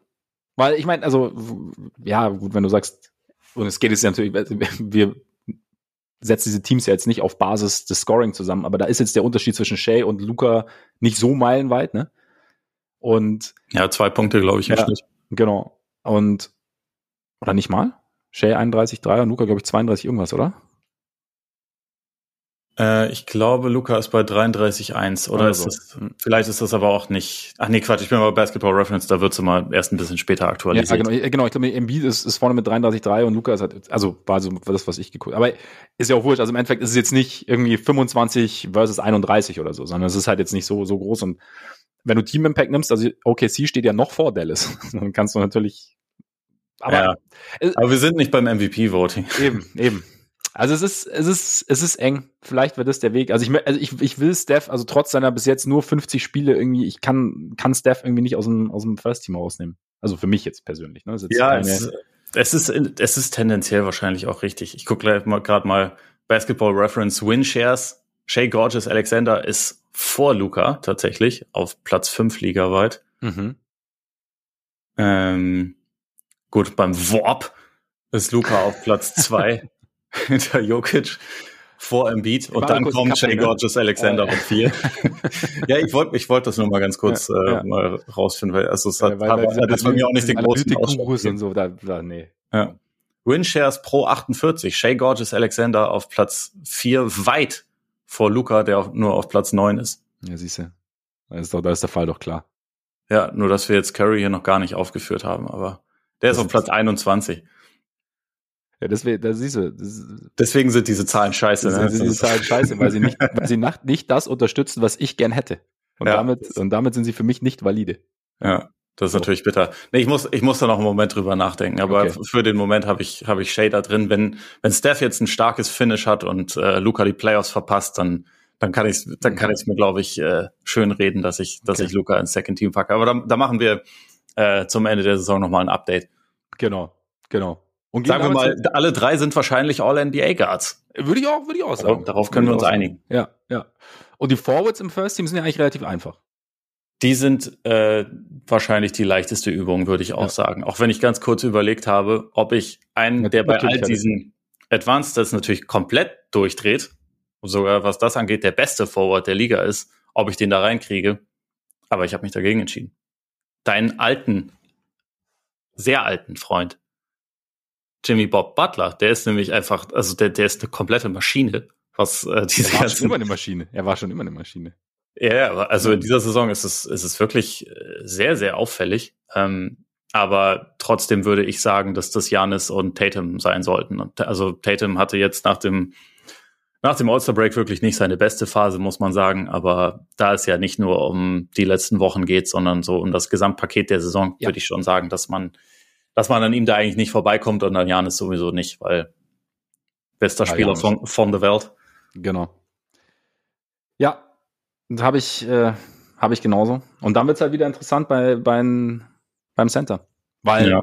ne, aber ich, ich glaube, vielleicht, wir haben ja gesagt All NBA und für mich ist All, also ich kann jetzt nicht, ich kann nicht den MVP, wenn er dieselbe Position spielt wie sein Hauptkonkurrent, dann ins Second Team packen. Weißt du, wie ich meine? Von daher ist es irgendwie für mich auch eine MVP-Diskussion jetzt, die Center-Diskussion. Ja, ist, ist es auch de facto. Also ich glaube, das ist, also die Zeiten, wo das eine nicht das andere war, das war in den 60ern, als ja. irgendwie Will Chamberlain First Team war und Bill Russell MVP war. Ist da, halt, da durfte ich gerade erst Bier trinken, von daher ist es schon so lange. ja, stimmt, so gerade angefangen. Das, ne? äh, ja, genau, das, da, da das zählt nicht mehr. Ja. Nein, aber deswegen würde ich sagen, also wir machen es jetzt nicht so ausführlich, weil wir ja die Awards noch vergeben. Ich, keine Ahnung. Ich, ich sag dir und einfach aus Prinzip und auch einfach, weil es halt einfach mal Zeit wird, ich habe da im Beat. Und einfach ich bin schockiert. Ich bin schockiert, Max. Damit hast du nicht gerechnet, ne? Damit hast du überhaupt nicht gerechnet. Aber ich fand ihn, ich, ich finde auch einfach, was er, was er abreißt, also nach diesem etwas langsameren Start, aber so halt jetzt konstant über die letzten Monate, verdient's, zumal er halt auch diesen defensiven Impact hat. Ähm, bester Scorer der Liga. Jokic ist der rundere, bessere und damit auch, finde ich, insgesamt bessere Offensivspieler. Embiid ist für mich trotzdem der deutlich wichtigere Verteidiger, beziehungsweise kein, nicht teilweise ein Problemverteidiger. Ich glaube, Jokic hatte eine Phase, in der er extrem ja, sagen wir vielleicht teilweise sehr lustlos verteidigt hat. Ich weiß gar nicht, wer das gesagt hat. Ich glaube, ich glaub, Zach Lowe hatte das, dass er, dass er wahnsinnig viele Kickballs hatte. Also, wo das ist eine defensive Strategie von ihm tatsächlich. Ja, genau, aber da, das ist halt auch so ein bisschen so dieses, ja, so richtig Bock habe ich jetzt auch nicht. Jetzt so, ich, ich, ich fahre meine langen Füße aus und, und verteidige dann irgendwie, aber ich. ich oder ist es, oder ist es smart? Oder ist, ja, ich glaube selbst, ich glaube selbst, wenn Jokic im Stehen kacken würde, würde man sagen, oh, maybe he's onto something. Ja, so. weil das den Gegner durcheinander bringt. Ja, genau, genau. Ja, genau. Nein, aber also wie gesagt, ich, ich halte Embiid, also dieses, diese Two-Way-Impact von Embiid ist für mich einfach noch ein bisschen größer. Plus, ich finde auch irgendwie, und das gehört für mich tatsächlich, für mich persönlich, nicht, dass ich jetzt denke, jeder muss das genauso sehen, so für mich persönlich, dass so kulminiert die letzten Jahres Embiid dann irgendwie auch verdient hat. So im Vergleich. Und genau, wie gesagt, aber so was, wenn ich, wenn ich das Spielerische nur anschaue, ist es halt für mich dieser Two-Way-Impact und deshalb ein bisschen mehr Embiid. Le leicht Embiid. Nicht, ja. nicht wenn, nicht wenn Jokic es wird, schmeiße ich all meine ähm, Devices in Müll und äh, ziehe in die Wildnis, weil ich mit der Welt nicht mehr zurechtkomme, sondern. Oder du, du witterst wie die Leute in den USA dann Rassismus oder irgendwelche anderen fürchterlichen. Schwierige, schwierige Diskussion, gell? Schwierige Diskussion, fand ich. Es, es macht nicht so richtig viel Bock, irgendwie sich damit auseinanderzusetzen. Deswegen habe ich auch mittlerweile auf ja. dieses ganze, auf dieses ganze Thema irgendwie keine Lust mehr. Ich, ja. Das ist ja jetzt also auch schon wieder das der Fall ähm, und, und also das jetzt in dem Fall weniger auf MVP, sondern in dem Fall nur auf All NBA First Team gemünzt.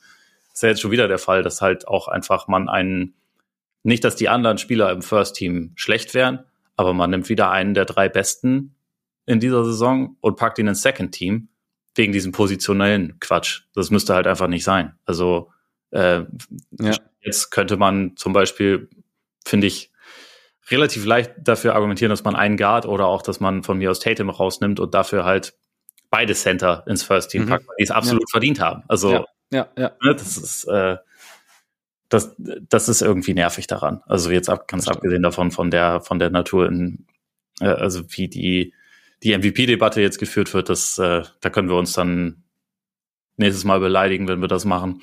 Aber ich hier äh, mal kurz so die Sachen, die ich mir dazu notiert habe. Was natürlich wichtig ist, Jokic in Sachen Advanced meilenweit voraus. Das ist immer noch so. Ja. Ähm, True Shooting Percentage ist fünf Prozent besser, also weil Jokic auch die beste True Shooting Percentage der Liga hat mit über 70 Prozent, was einfach gestört ist. Das kann man nicht anders sagen. Deswegen würde ich auch nicht sagen, Embiid ist der bessere Scorer, sondern er macht halt mehr Punkte, weil er auch kann, mehr ja, ähm, ja. darauf geht.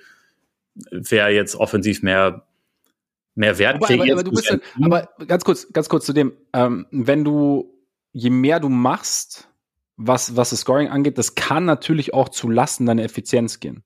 Das alte Kobe-Argument. Es stimmt ja, auch. Also, also da, da, ist auch was, äh, da ist auch was dran und Embiid ist ja überhaupt nicht ineffizient. Also das ist jetzt wirklich auch nicht das, was ich damit sagen will, sondern ja. einfach nur, dass ich glaube, dass Jokic Jokic, aber auch tatsächlich ein dominanterer Scorer sein könnte, wenn er wollte und wenn er nicht wüsste, dass er als Playmaker halt locker genauso viel Wert kreieren kann für sein Team.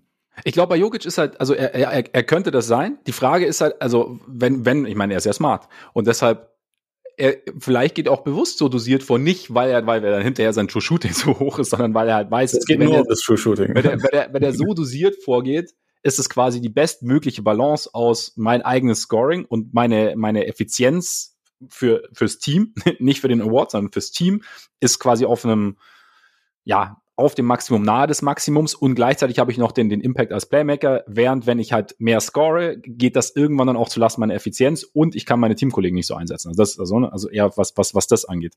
Und ja, deshalb ist es halt vielleicht für ihn die genau richtige Balance und Embiid ist halt, Embiid hat ja diesen Playmaker neben sich, über den wir sicherlich später auch noch sprechen werden.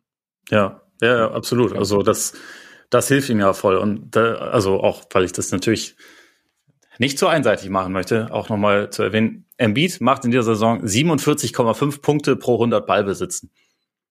Das ist gut. Also nur um das mal einzuordnen, was meinst du, wie viele Will Chamberlain in seiner 50-Punkte-Saison pro 100 Ballbesitzen gemacht hat? Müsste ja dann mehr gewesen sein, oder? Oder hat? Nee. nee? Das Spiel war ja viel schneller. Also nur zur Einordnung, ja. damals gab es, glaube ich, so 120 Possessions pro ah, Spiel. Ah, okay, und jetzt okay, okay. sind es eher so also äh, knapp 90, bisschen drunter. Ah, okay, okay. Ja, dann wird er wahrscheinlich bei, weiß ich nicht, 45?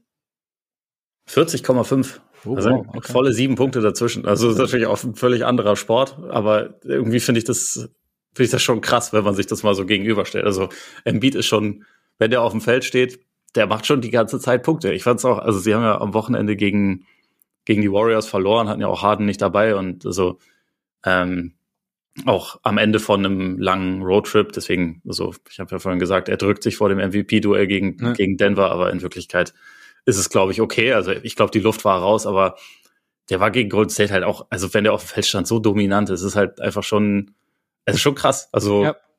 man, man merkt jederzeit, dass der auf dem Court ist, sobald er drauf ist. Also weil er halt sowohl äh, defensiv diese Präsenz hat, als auch, weil er halt einfach vorne ja, einfach nicht zu bremsen ist. ist deswegen kriegt er auch 40 Freiwürfe pro Spiel zugesprochen. Ähm, viele davon legit. Nicht alle, aber sehr viele. Ja. Ähm, weil, weil es halt einfach nicht möglich ist, den mit, mit fairen Mitteln irgendwie zu, zu verteidigen. Trotzdem würde ich sagen, dass Jokic auf jeden Fall offensiv immer noch der bessere Spieler ist. Ähm, wenn man so aufs Team-Offensiv-Rating guckt, was ja dabei schon auch eine, eine Rolle spielt, da ist Jokic halt beim, beim Offensiv-Rating um 12 Punkte besser das fand ich schon krass, dass das so ein großer Unterschied ist. Und ich würde nicht sagen, dass man da, dass man das irgendwie auf das bessere Personal um ihn herum schieben kann, weil für mich ist Harden der beste Mitspieler, den beide ja. haben. Also ja, da ist keiner bei Denver nah dran. So Murray hat gute Ausschläge nach oben, aber so was die Konstanz angeht, das, das kann, das Argument kannst du eigentlich nicht machen, finde ich. Ähm, gut, beim Defensivrating, da, ich verstehe nicht, warum Jokic da so positiv dasteht, weil ich stimme dir natürlich vollkommen zu. Jokic ist ist ein guter Rebounder und der hat ein Händchen für, auch mit einfließt, ne? Also, ja, genau. Also, und hat ein ja. Händchen für Steals. Das sind Sachen, die, die wertvoll sind. Also er weiß auch ungefähr, wie, wo, wo er stehen muss, aber natürlich schüchtert er niemanden ein. Natürlich ja. ist er nicht. Im äh, Gegenteil eigentlich, ne? Ja, ich meine, also ich glaube, er ist schon ein Hindernis, einfach weil er sehr groß ist. Wenn du das jetzt zum Beispiel mit Alperin Schengen oder so vergleichst, der, den nehmen Leute einfach, glaube ich, nicht wahr. Aber ähm, Jokic schon, aber also der, das ist jetzt kein Shotblocker oder so. Und wenn Embiid in der Nähe ist als Verteidiger, dann merkst du das natürlich schon. Ja. Ähm, und ich finde, er hatte nicht den besten defensiven Start in die Saison, aber mittlerweile ist es schon auf jeden Fall ziemlich gut und auf jeden Fall besser als Jokic. Und ja, weiß ich nicht. Am Ende ist es für mich halt wirklich wieder so an dem Punkt, dass beide so gut sind, dass ich eigentlich keinen Bock habe, mich zu entscheiden. Wie gesagt, ich finde, beide müssen ins First Team, aber da man das halt nicht äh, machen darf, lande ich nüchtern betrachtet jetzt gerade bei Jokic. Ähm, einfach wegen diesem immer noch schon deutlich größeren Einfluss in der Offensive. Ähm, also ich glaube, er ist halt einfach der beste Offensivspieler der Liga. Er und Steph streiten sich vielleicht so ein bisschen darum, aber wenn man es jetzt auf diese Saison betrachtet, dann war keiner offensiv besser als, als Jokic, meiner Meinung nach. Ja, und deswegen im Moment reicht es dann doch wieder knapp für ihn. Ich finde es knapper als letztes Jahr beispielsweise. Ähm, ist es aber noch nicht vorbei.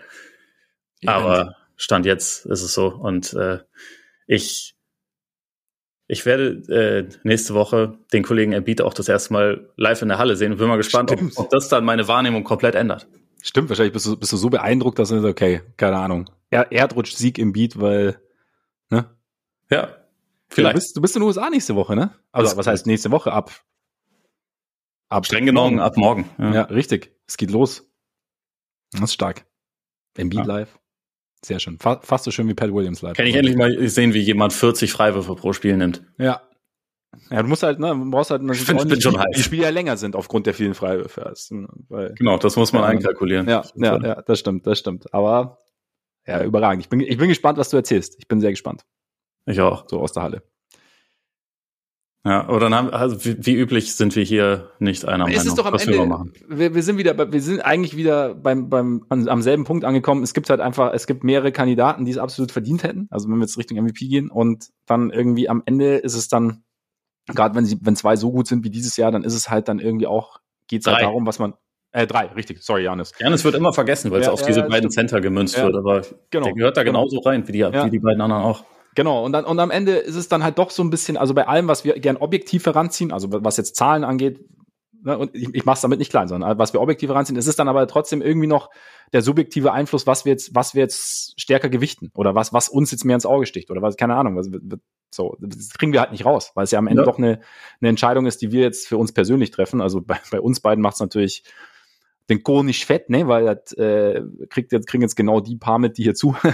Aber was halt, äh, ne, wenn wir ihn voten, ist es ja, ist es ja irgendwie ähnlich. Also von daher müsst, dürf, dürfte man auch weniger drüber streiten und es müsste jetzt weniger um eine Ideolo es, dürf, es dürfte weniger eine ideologische Diskussion draus werden, sondern ja. naja, aber gut. Es ist wie es ist und damit kommen wir zum Second Team. Ja. Dessen Guards ja quasi schon stehen, also nicht Guards, sondern äh, dessen einer Guard-Spot ja quasi schon vergeben ist bei uns beiden. Bei dir an Steph wahrscheinlich und bei mir an Shay. Jo. und der Center-Spot ist auch vergeben. Ich habe schon gesagt, wenn man einer Forward ist, weil äh, Butler muss auf jeden Fall da rein. Ja, weil er, auch, weil er ja auch, also unter anderem, ich meine, du hast ja schon gesagt, so Stats und so, und er ist halt einfach unfassbar gut und er hat auch 60 Spiele gemacht mittlerweile. Also ja. es ist ja nicht so dieses Ding, was er sonst immer, oder was ja häufig so bei ihm der Fall ist, dass er halt irgendwie auch an, eher an den 50 kratzt. Aber er ist ähm, Availability und so, ne? Ja. Das ist nicht die beste, aber schon eine aber schon wichtige, äh, wichtige, äh, wichtige Ability. Ja, ja, wichtig, genau. Ich habe Ability ist mir irgendwie gerade nicht eingefallen, deswegen habe ich diesen geilen Spruch nicht sagen können. Aber ist es okay? Bitter. ja. So sage ich jetzt mal. Ich, ich kaufe mich quasi frei, verbal, aber egal. Ähm, dann sag mal, zweiter Guards-Spot bei dir. Ich habe da Dame stehen. Ähm, habe aber auch dazu geschrieben, er kann noch kassiert werden, wenn er jetzt gar nicht mehr spielt, wonach ja. es ja aussieht. Ähm, ja. Dann gibt's da für mich zwei, ja, eigentlich sogar drei Kandidaten. Eigentlich sogar vier Kandidaten. eigentlich sogar fünf. Ja, es ist zum Kotzen. Ja, es, ist, ja, es war wirklich nicht einfach äh, bei, den, bei den Guards. Da hat man wirklich ein krasses Überangebot. Aber Stand jetzt habe ich, hab ich Dame da stehen, weil ich finde, was er individuell gemacht hat in dieser Saison, ist einwandfrei. Äh, alles, was die was die Blazers als Team gemacht haben, da ist vieles nicht unbedingt einwandfrei, das muss man natürlich so sagen. Aber er hat einfach zahlenmäßig die beste Saison seiner Karriere gespielt in einer Phase, wo ich wirklich nicht mehr unbedingt damit gerechnet habe. Ich finde so seine, seine Drives, teilweise auch wie er Offball gespielt hat, da kam irgendwie sogar noch ein bisschen eine neue Komponente mit rein in sein Spiel. Und ich glaube halt, also auch hier, dass sein Impact offensiv einfach so groß ist, dass es relativ schwer ist, dafür, also andere Leute über ihn zu stellen, weil er, glaube ich, halt auch einfach auf eine andere Art und Weise respektiert wird, als jetzt mhm. manche von den jüngeren Guards, die auf jeden Fall auch so mit da anklopfen bei diesem Status und die ihn jetzt vielleicht auch sogar noch überholen könnten. Aber Stand jetzt ist er halt, glaube ich, so dieser, dieser Fear-Factor ist eh relativ groß. Deswegen so ja. mein, mein Second Team Backcourt mit, mit äh, Steph und Dame äh, jagt wahrscheinlich am meisten Angst ein von, von allen. Der Gravity Backcourt quasi. Ja, ja, das ist ja. Äh, ohne Scheiß der, der krasseste Gravity Backcourt. Und Dame ist natürlich einfach immer noch ein mieser Verteidiger, das muss man dazu sagen, aber die anderen nicht so, Kandidaten, ja. Die anderen Kandidaten, die jetzt noch kommen, sind jetzt die, also die meisten sind jetzt auch keine, nicht unbedingt Lockdown-Defender, sagen wir Abgesehen von einem. Ja, und der hat es aber nicht, nicht geschafft bei mir. Insgesamt kann ich jetzt schon mal. Oh, okay. Ja, ja ich, ich, ich, ich muss gestehen, ich bin gespannt, was du sagst, weil ich, kann, ich konnte mich nicht so richtig entscheiden und ich bin, ähm, genau, ich bin gespannt, wie wir da noch rauskommen. Aber ich bin auch, also. Beim Third Team habe ich wirklich vier Namen stehen, ja. aber äh, ja. sie, sind, sie sind sortiert, deswegen ja. so wie so wie es momentan ist. Also ich bin, also ich brauche nicht viel hinzuzufügen zu Dame, weil ich habe es genauso, ich sehe es genauso und dann, ich, dann sag mir deinen zweiten Forward, genau. weil da weiß ich nämlich, wusste ich es einfach nicht mehr, bin ich, äh, bin ich ehrlich.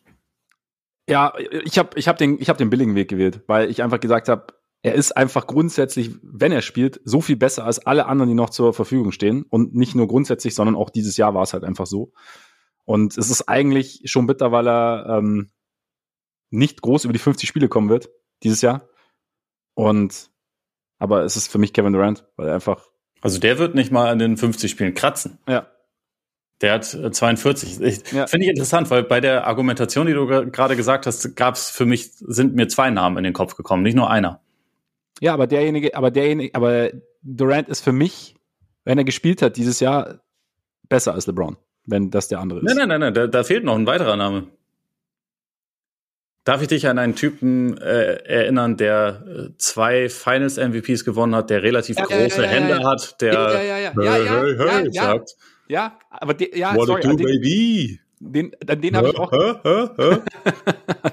an den, bei dem habe ich sehr viel jongliert und bin dann zu dem Schluss gekommen, dass er ja in letzter Zeit schon, wie wir ja auch oft gesagt haben, der alte Kawaii und so. Aber es, der, der Anlauf war für mich dann doch relativ lang.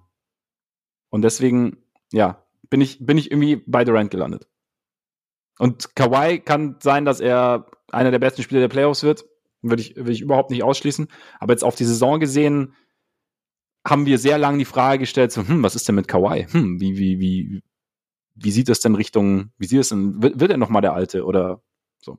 Deshalb, und, und Durant war halt, wie du gesagt hast, Durant kommt zurück und Durant sieht so aus, als wäre nicht viel gewesen. Und es ist einfach, er ist für mich, und wir hatten ja bei, wir hatten ja Anfang des Jahres unser MVP-Voting. Da hatten wir ihn beide auf eins und das ist für mich schon auch was, was, was mit reingeht. Also und klar, es ist, es ist schon sehr, sehr grenzwertig mit den Spielen, muss man echt sagen. Also weil er halt gut die Hälfte der Spiele gemacht haben wird. Ja, sind stand jetzt 42 bei Kawhi, ja. 46, ja. LeBron 48, nur um die, um die Problematik zu verdeutlichen. Genau, also es ist halt, es ist irgendwie eng, aber für mich ist, wenn, wenn ich jetzt, wenn die drei, wenn das der Kandidatenkreis ist, hat sich Durant schon nochmal abgehoben. Und dann ist es halt, sind es die paar Spiele hin oder her, die es dann am Ende sein werden.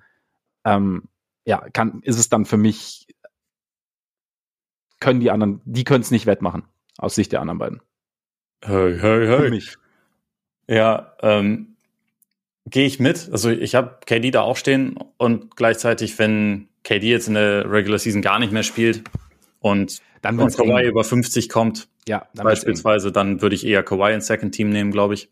Weil ich finde schon, dass über die letzten, also mittlerweile sind es schon zwei, drei Monate, in denen er halt einfach auch wirklich ja. da wie ja, einer der besten Spieler nicht so, dass er, genau, dass er gestern angefangen hätte oder so. Also das stimmt, das stimmt. Genau, und einfach weil die Ausfallzeiten bei Durant halt wirklich auch verdammt lange ja. sind, muss man schon sagen. Ähm, und sich jetzt keiner von den anderen Forwards für mich irgendwie krass hervortut, ähm, denke ich, ist der, ist der Platz für Kawhi absolut noch zu haben. Mhm. Ähm, stand jetzt, sagen, ja. hatte ich da aber auch mal, mal vorsichtig KD notiert, weil du hast es schon richtig gesagt. Also das, was wir von ihm spielerisch gesehen haben, war halt einfach unfassbar gut diese Saison. Das, äh, das ist auf jeden Fall so.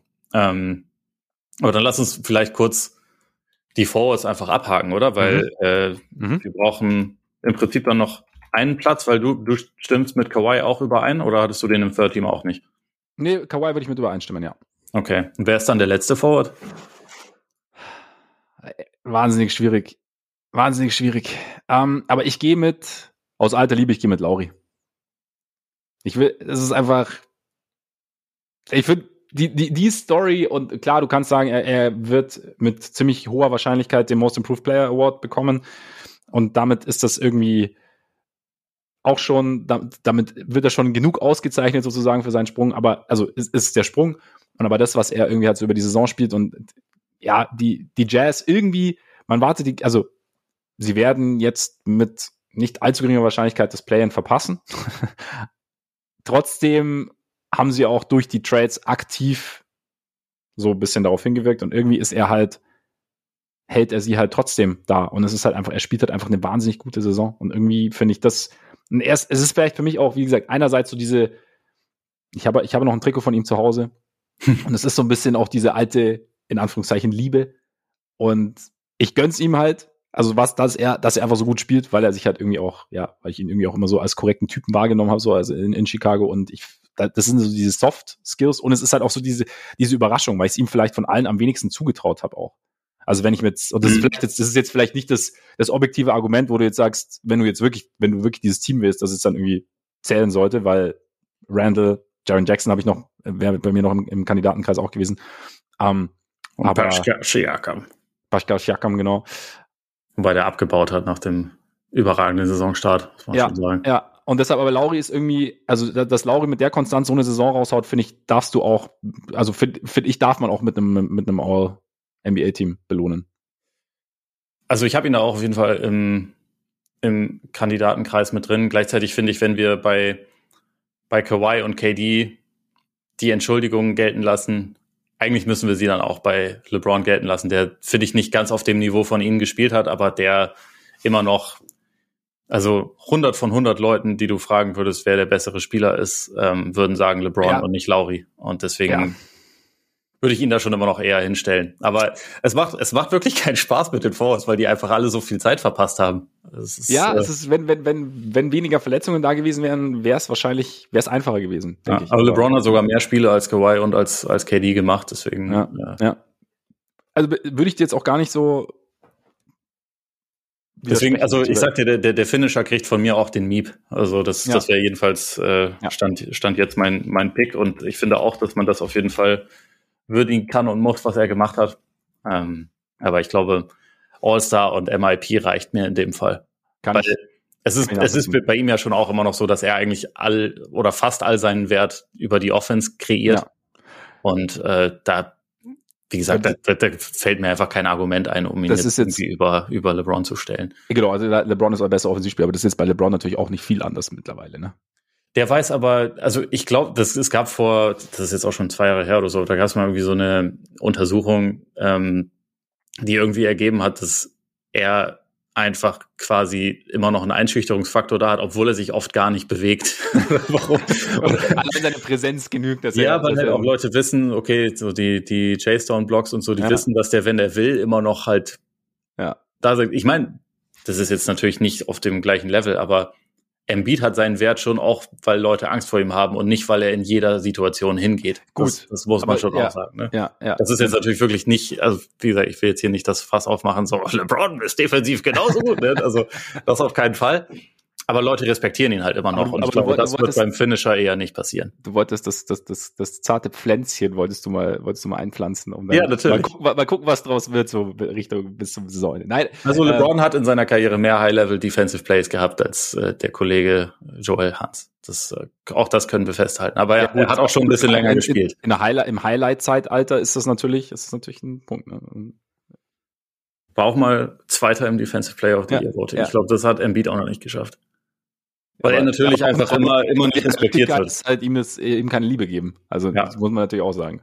Deshalb, Alle hassen ja. den Beat, das ist halt leider einfach so. Ja, so ist es, so ist es. Jedenfalls aber also findet für, dich das. Ist dann, für dich ist dann Kawhi und LeBron quasi. Ja, äh, irgendwie schon. Also ich bin nicht glücklich damit, weil ich finde eigentlich, wäre so zumindest 50 Spiele wären schon gut. Ja. Aber wenn wir bei Steph sogar über das First Team nachdenken und dann LeBron mit 48, äh, ah, nee, das ist zu wenig. Das ist ja. halt auch. Er kommt ja auch noch auf die 50 im Normalfall. Genau, der kommt noch auf die 50. Also- Kawhi kommt auch noch auf die 50. Ja. KD ist fast der schwierigste Fall, weil er wahrscheinlich aus diesem Forward-Kreis gesehen von Janis der Beste war in dieser Saison, aber halt Ja. auch am wenigsten gespielt hat.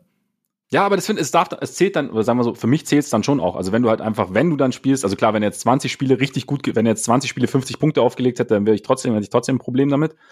Aber wenn es halt, ja, er soll ja irgendwann zu, ich weiß gar nicht, gibt es gerade was, wann er zurückkommt? Ist es, Ne, das ist äh, also eventuell nächste Woche, Ja. eventuell sogar auch noch diese Woche. Aber ja, genau. Also, also- er, er sollte Schauen. ja noch mal spielen und so, und dann ist er halt auch so dann Richtung 50 und dann ist es halt, wie gesagt, das, was er dann anbietet, wenn er spielt, ist halt dann für mich, darf dann für mich schon auch zählen irgendwie. Oder zählt für mich dann halt auch. Mhm. Äh, vielleicht noch ganz kurz, hat für dich noch irgendein anderer Forward noch dran gekratzt, wo du sagst, keine Ahnung, vielleicht Randall Jackson oder irgendjemand? Randall hatte ich schon auch mit auf dem Zettel stehen, aber ja, es ist, es ist halt wieder so ein bisschen das Ding, dass die anderen Spieler einfach besser sind. Ja. Also, ich finde das ein bisschen, bisschen hart klingt und er, finde ich, echt eine sehr gute Saison gespielt hat, aber er kommt halt einfach nicht, nicht wirklich ran an diese andere, an, an diese andere Qualität. Ja, würde ich, würde ich zustimmen.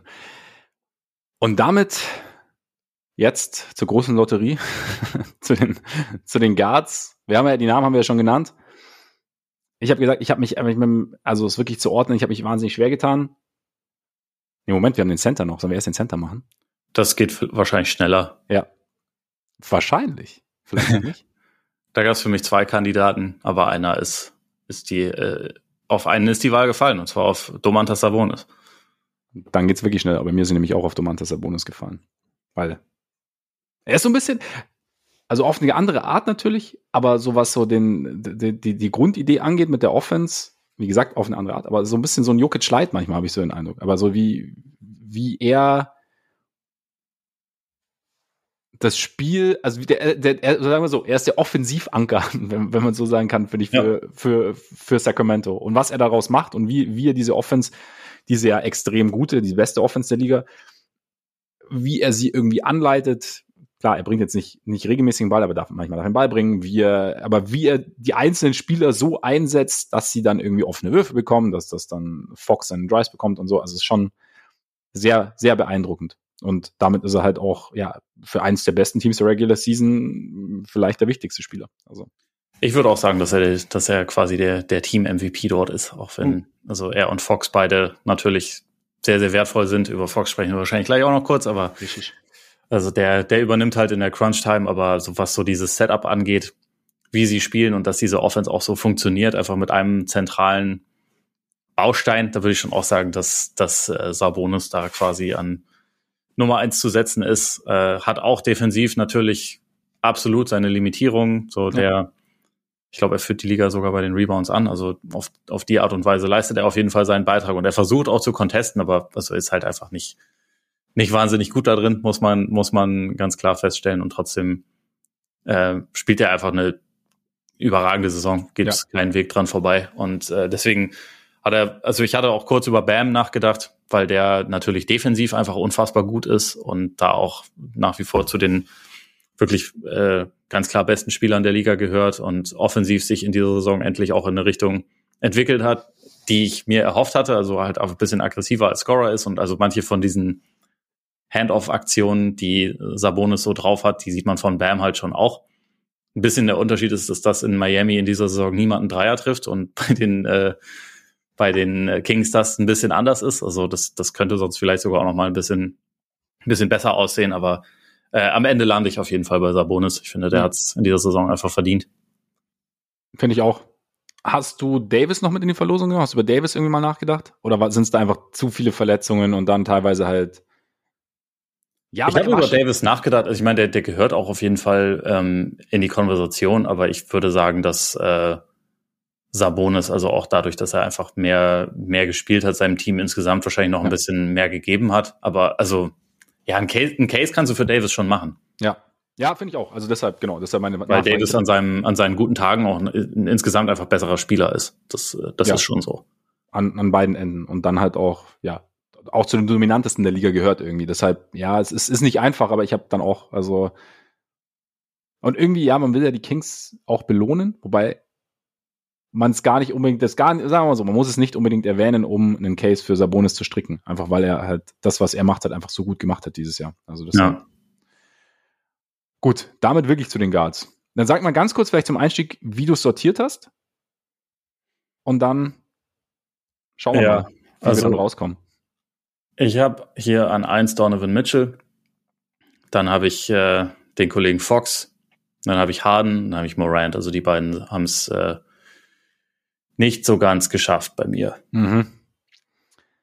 Und Holiday ist ganz hinten runtergefallen quasi. Ja. Ja. Ja, also den hätte ich da noch mit dazu schreiben können, aber Ich hab's, also interessant, ich habe Mitchell auch da stehen und witzig, bei Mitchell habe ich jetzt nicht drüber nachgedacht, ihn jetzt ins Second Team zu packen oder so. Mitchell ist für mich so der, quasi der perfekte Third Team Guard gewesen. Mhm. von, von der Wahrnehmung her so, okay, der, das, der kommt da rein und dann, ja, Ganz kurz, ich finde, wenn, also wenn Dame jetzt wirklich nicht mehr spielt, dann könnte Mitchell ihn schon noch überholen Ja. fürs Second Team. Also einfach, Ganz- weil ja. er in dieser Saison auch viel größeren Einfluss defensiv hatte und halt auch Ja. einfach für ein, ein richtig gutes Team spielt. genau. Das zum ersten Mal seit 2016, wenn er im Playoff steht? Ja. Ja. Nee, Quatsch, seit Nee, Quatsch. 2018. Ja, genau, 18, 18 richtig, da ist LeBron gegangen, genau. Aber das erste Mal seit 98 ohne LeBron. Ohne LeBron, genau. Damals noch Sean Camp, der Dünne. Oder? Es war doch vorm Lockout, ja, genau, es war vorm Lockout, da war er noch fit. Ja. Mitchell auf jeden Fall und dann, oh, ich hab, weißt du, weißt du, bei wem ich mich am allerschwersten getan habe? Also ich, ich hab, tendiere auch so ein bisschen zu Fox. Einfach auch halt einerseits die Kings, eines der besten Teams der Liga, die Sixers sind es aber auch. Ähm, gleichzeitig halt diese, diese Crunch-Time-Performance regelmäßig von Fox ist schon ziemlich überragend, was er da macht. Aber Ja. ich hab, tu mich jetzt, ich, wo ich, bei wem ich mich wirklich extrem schwer tue und auch schwerer tue als bei Morant. Bei Morant kommt vielleicht auch einfach so ein bisschen, kommen die letzten Wochen, glaube ich, echt auch dazu. Irgendwie so, so im, im, im Kopf. Ähm, Morant ist, finde ich, auch sportlich relativ leicht zu eliminieren. Also weil der, ähm, also obwohl der ein super Spieler ist, der ist viel ineffizienter als, als äh, Mitchell oder Fox ja. Ja, okay. und kein guter Verteidiger. Insofern. Ja. Und dann kommt aber bei mir halt, bei Harden tue ich mich echt schwer. Ja, war, war für mich auch der, der schwierigste Cut. Und da bin ich immer, auch immer noch nicht zu 100 Prozent von Ja. überzeugt, dass das richtig ist. Weil ich weiß, ich weiß halt nicht. Nehmen wir mal an, wir, wir, wir, wir wüssten nichts von Houston Harden. So, ja, wa- was er schon mal Hm. gespielt hat, was wir, wir, also gerade was, was Scoring angeht. Sondern wir sehen jetzt einfach diesen James Harden als, als Point Guard, ähm, der einen der dominantesten Offensivspieler der Liga neben sich hat, der halt, die, der die Offense anleiten muss und schauen muss, dass jeder so in die bestmögliche Position kommt, vor allem, dass Embiid in die bestmögliche Position kommt und gleichzeitig halt noch seine Scoring-Fähigkeiten, die er ja fraglos weiterhin hat, noch bestmöglich in Szene setzen muss. So. Wenn wir diesen Spieler nehmen, würden, bekäme er dann vielleicht so die letzten Prozentpunkte, weil wir jetzt diesen Spieler, den wir jetzt haben, nicht vergleichen würden mit dem, was schon war und dann sagen wir, ja, okay, aber er hat ja auch verloren. So, auf Mhm. eine Art. Weiß ich nicht. Also ich, ich habe keine Antwort drauf. Es wäre nur so ein bisschen, was, was, was meinst du? Also wenn, Das kann, das kann schon gut sein. Also, ja, man, man geht bei ihm irgendwie anders ran. Also auch weil, weil ihm, glaube ich, natürlich viele Leute auch ein bisschen übel nehmen, was über die letzten Abgesehen Jahre jetzt, davon, ja, ja, abgesehen klar. von, von, von den Houston-Jahren noch so passiert ist. Aber also, was so, also was er, glaube ich, auch besser beherrscht als wahrscheinlich fast alle anderen oder alle anderen Guards in der Liga momentan, ist halt dieses Switchen zwischen ich bin jetzt der Table-Setter und ich kümmere mich jetzt auch drum, dass, äh, dass, dass ich meine Punkte bekomme. Also so Ja. dieses vom Modus her auch hin und her gehen, das ist schon relativ einzigartig, glaube ich. Äh, ich glaube auch, dass, äh, also ich meine, er ist, ist jetzt halt auch gerade Assist-König der Liga. Ähm, das spielt halt schon alles eine Rolle. Gleichzeitig so, ja, weiß nicht. Es, ich ich finde es echt kompliziert. Mitchell schultert halt in dieser Saison irgendwie noch eine etwas größere Last insgesamt, würde ich mal sagen. Mhm. Fox hat halt diese, diese, diese krassen Argumente durch sein, sein Clutch-Scoring, was halt einfach schon auch mega wertvoll ist. Also weil es Absolut, den, den Kings einfach viele ja. Siege beschert hat und Ja. äh,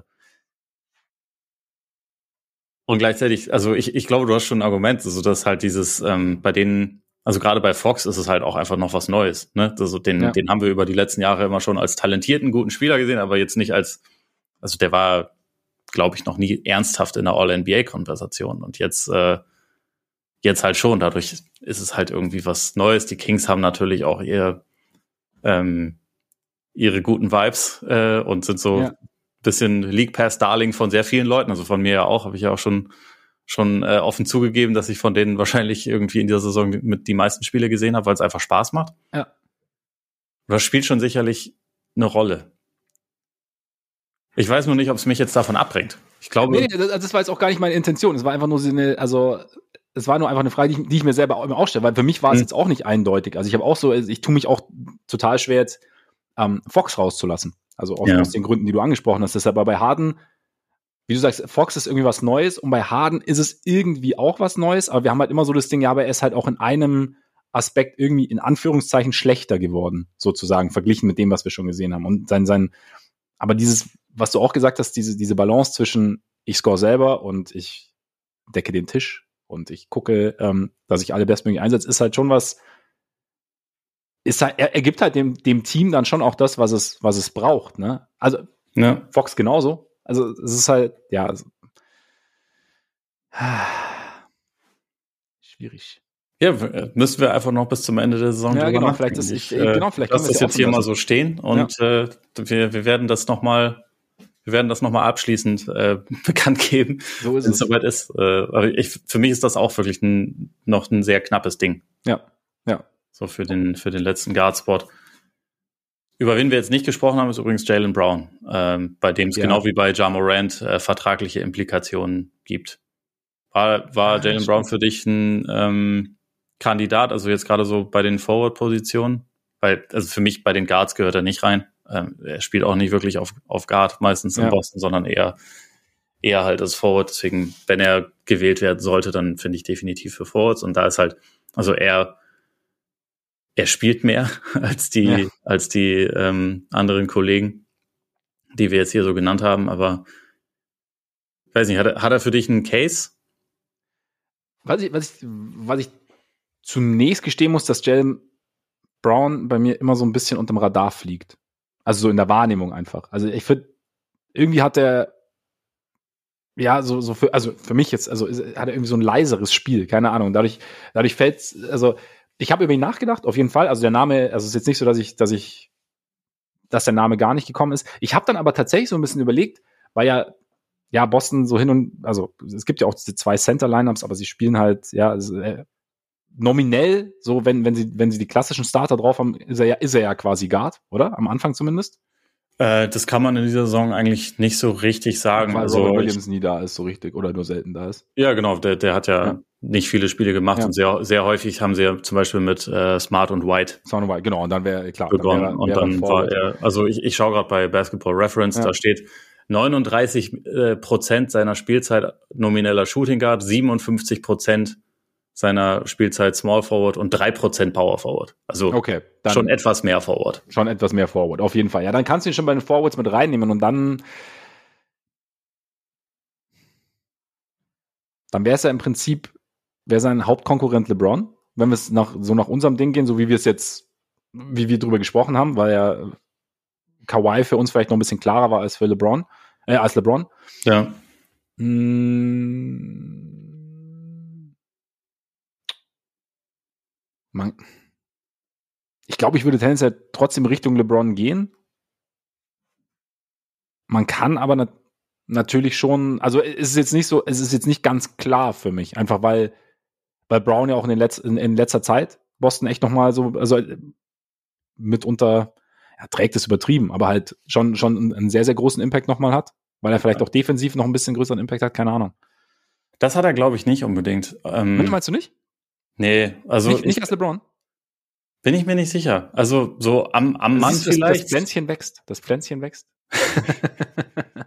nee, am, äh, also Jalen Brown ist äh, seit Jahren, finde ich, überschätzt als Verteidiger, weil er irgendwie, also er kann halt am Ball gut verteidigen, aber mhm. er, er verpennt halt auch öfter mal Sachen, die abseits des Balles passieren. Und mhm. also das ist schon, das ist schon in schöner Regelmäßigkeit zu sehen. Und deswegen glaube ich so, ähm, dass bei den Celtics eher häufig eigentlich eher so der, was jetzt auch für die Celtics spricht, weil er kein schlechter Verteidiger ist, mhm. aber dass er eher so dann die nominelle Schwachstelle sogar teilweise ja, ja, ist. Genau. Manchmal wird es so, oder oft wird es so eher so verkauft, so, das ist der Stopper von denen. Das finde ich halt einfach nicht. Also das, das mhm. ist, äh, da gibt's andere, das überhaupt nicht. Auch sagen. Aber ich finde es auch offensiv voll krass, dass der, der Eye-Test bei Jalen Brown passt null zu den Zahlen. Weil, okay. also ich meine, er, er macht viele Punkte und so, aber die Advanced Stats bei ihm sind richtig schlecht. Also der, der taucht auf so auf so Ranglisten absolut nicht weit oben auf, sondern ähm, also weil halt glaube ich seine seine Effizienz ist eher unterdurchschnittlich. Ähm, er ist halt spielt kaum mehr Assists als Turnover. Also mittlerweile ist das zumindest positiv, aber früher war das ja, ja. auch noch immer, ja. immer negativ. Aber äh, trotzdem kann ich mir nicht so richtig einen Reim draus machen, weil wenn ich ihn spielen sehe, gibt's schon echt viele, viele Spiele aber auch, wo ich denke, okay, der ist nicht zu stoppen, der übernimmt jetzt hier und mhm. ähm, das äh, also der, der sollte auf jeden Fall hier so mit der beste Offensivspieler auf dem Court sein, aber so die, die Zahlen geben das nicht her, komischerweise. Das ist es vielleicht so ein Ding, dass diese, gerade so diese Highlight-Sequenzen dann halt vielleicht auch einfach mehr rausstechen als so dieses, ja, der, der, in Anführungszeichen, normale Fluss des Spiels, dass du halt, indem du halt jetzt nicht so wahrnimmst, dass jetzt da mal wieder halt irgendwie,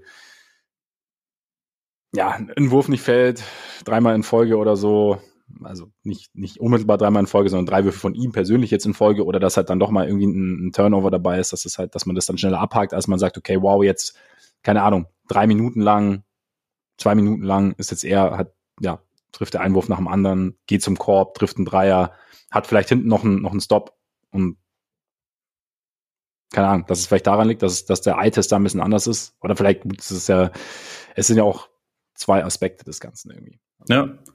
Ja, ich, ich kann es mir vorstellen, aber also, wie gesagt, irgendwie, irgendwie wirkt das für mich trotzdem so ein bisschen unbalanciert alles. Ich meine, ich mhm. gucke natürlich auch relativ viel, viel Boston und deswegen, ich habe auch meine, meine Sachen bei, bei Jalen, die mich auch äh, stören, also schon, schon immer. Ja. Deswegen habe ich, also ich habe ihn ja jetzt hier auch nicht, ja, nicht ja, genau. aufgezählt. Genau. Aber dass, dass das irgendwie ja so ein negatives Bild ist, was diese, diese Advanced Stats angeht, also zum Beispiel jetzt Player Efficiency Rating und das ist jetzt schon lange nicht mehr aktuell und man sollte das sowieso äh, ganz viel Vorsicht genießen. Aber so die besten Spieler haben über 30, er hat nicht mal 20. Hm.